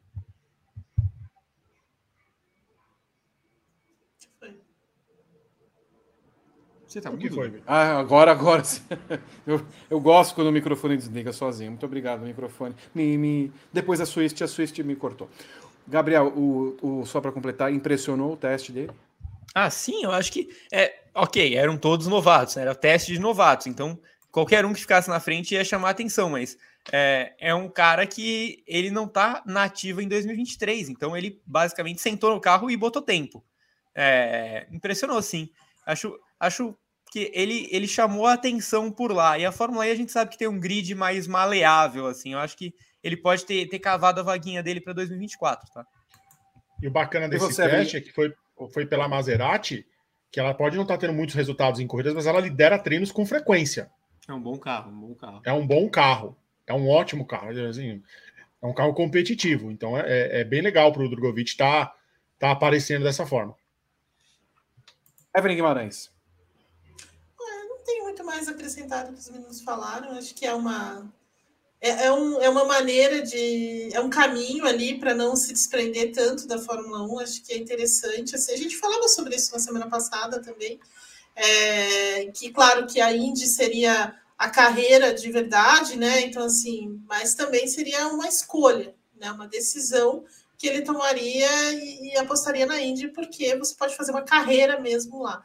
É, agora, ficando na Fórmula E, é algo que você ainda namora a Fórmula 1, porque ele ainda é muito, muito próximo, né? E é os é, campeonatos da FIA, enfim, as coisas são muito interligadas ali. É, tem sim a questão do Nick De Vries, não é exatamente a mesma é, situação, mas pode, pode servir como, como um exemplo. Então, assim, acho que a gente consegue ver uma, um caminho aí sim, e de fato impressionou, assim como impressionou, e curiosamente, né? Que é, o atual campeão da Fórmula 2 liderou, e o campeão da Fórmula 3 também, né? O atual campeão da Fórmula 3. Então, assim, é, foi um bom teste lá em Berlim.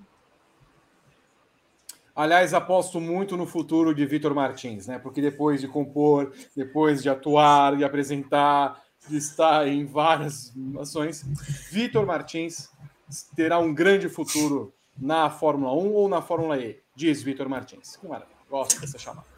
Nós não teremos maturidade para isso, já explico, hein?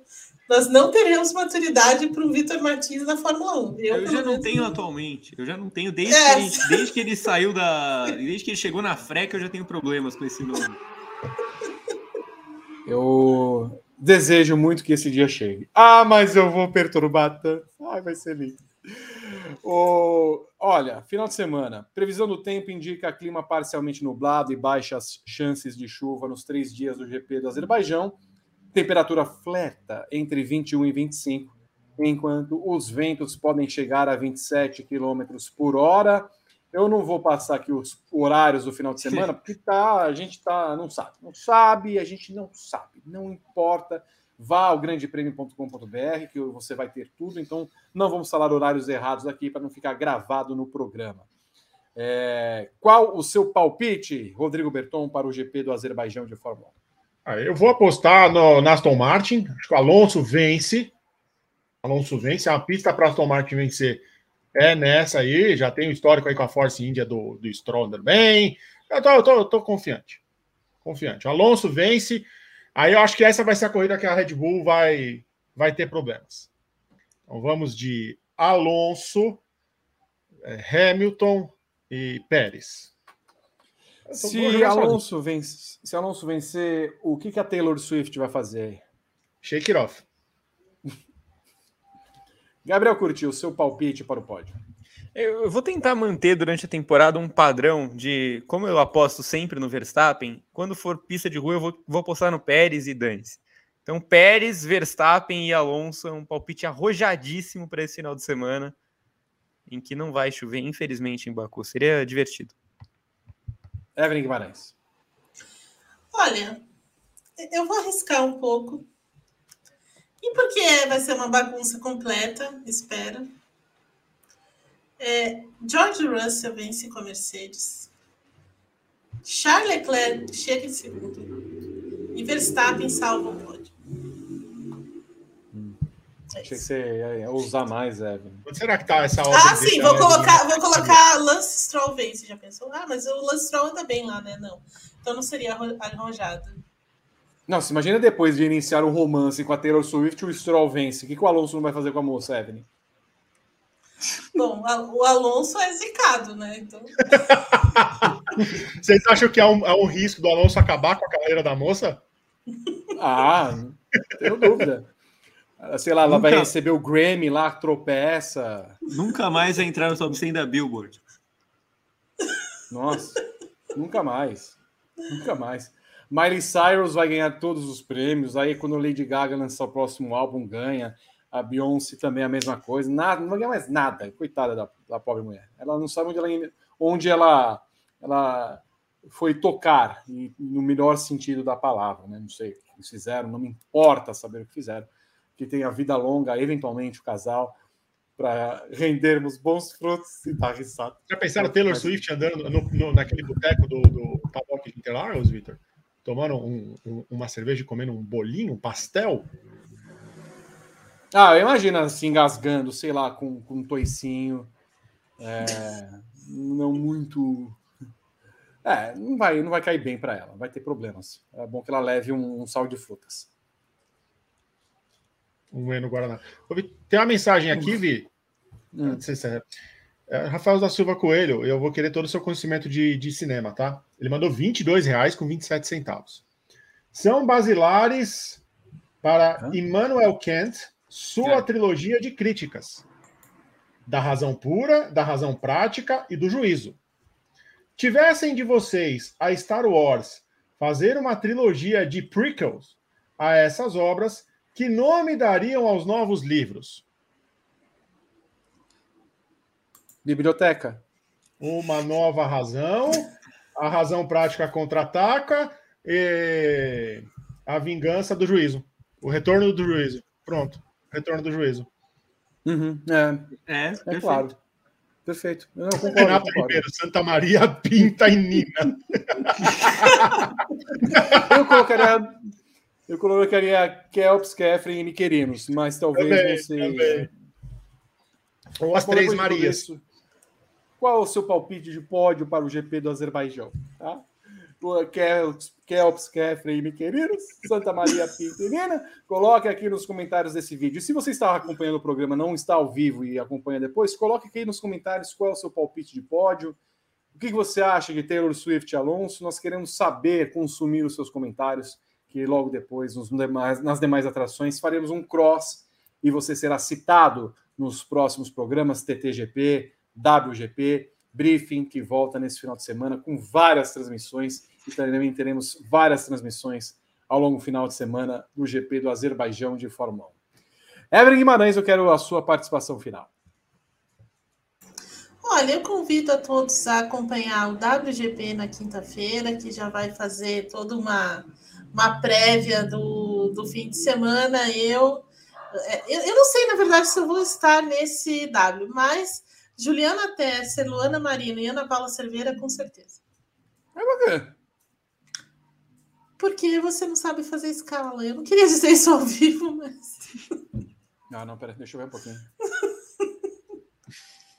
Parte 3. Vamos lá. Grande debate, parte 3. Não, é, é, é simples assim. Hum. que mais? Conta. Aqui você está escalada, mas tudo bem, vamos ver. Não sei. Dia 27, que me parece escalada a Evelyn Guimarães. o horário. O horário. Eu vou, eu vou horário, entrar então. a 20 minutos do fim do programa.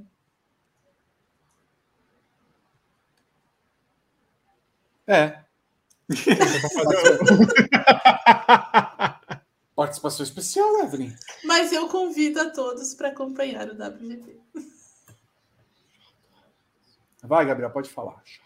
Eu convido a todos a acompanharem todas as transmissões do Grande Prêmio essa semana, é...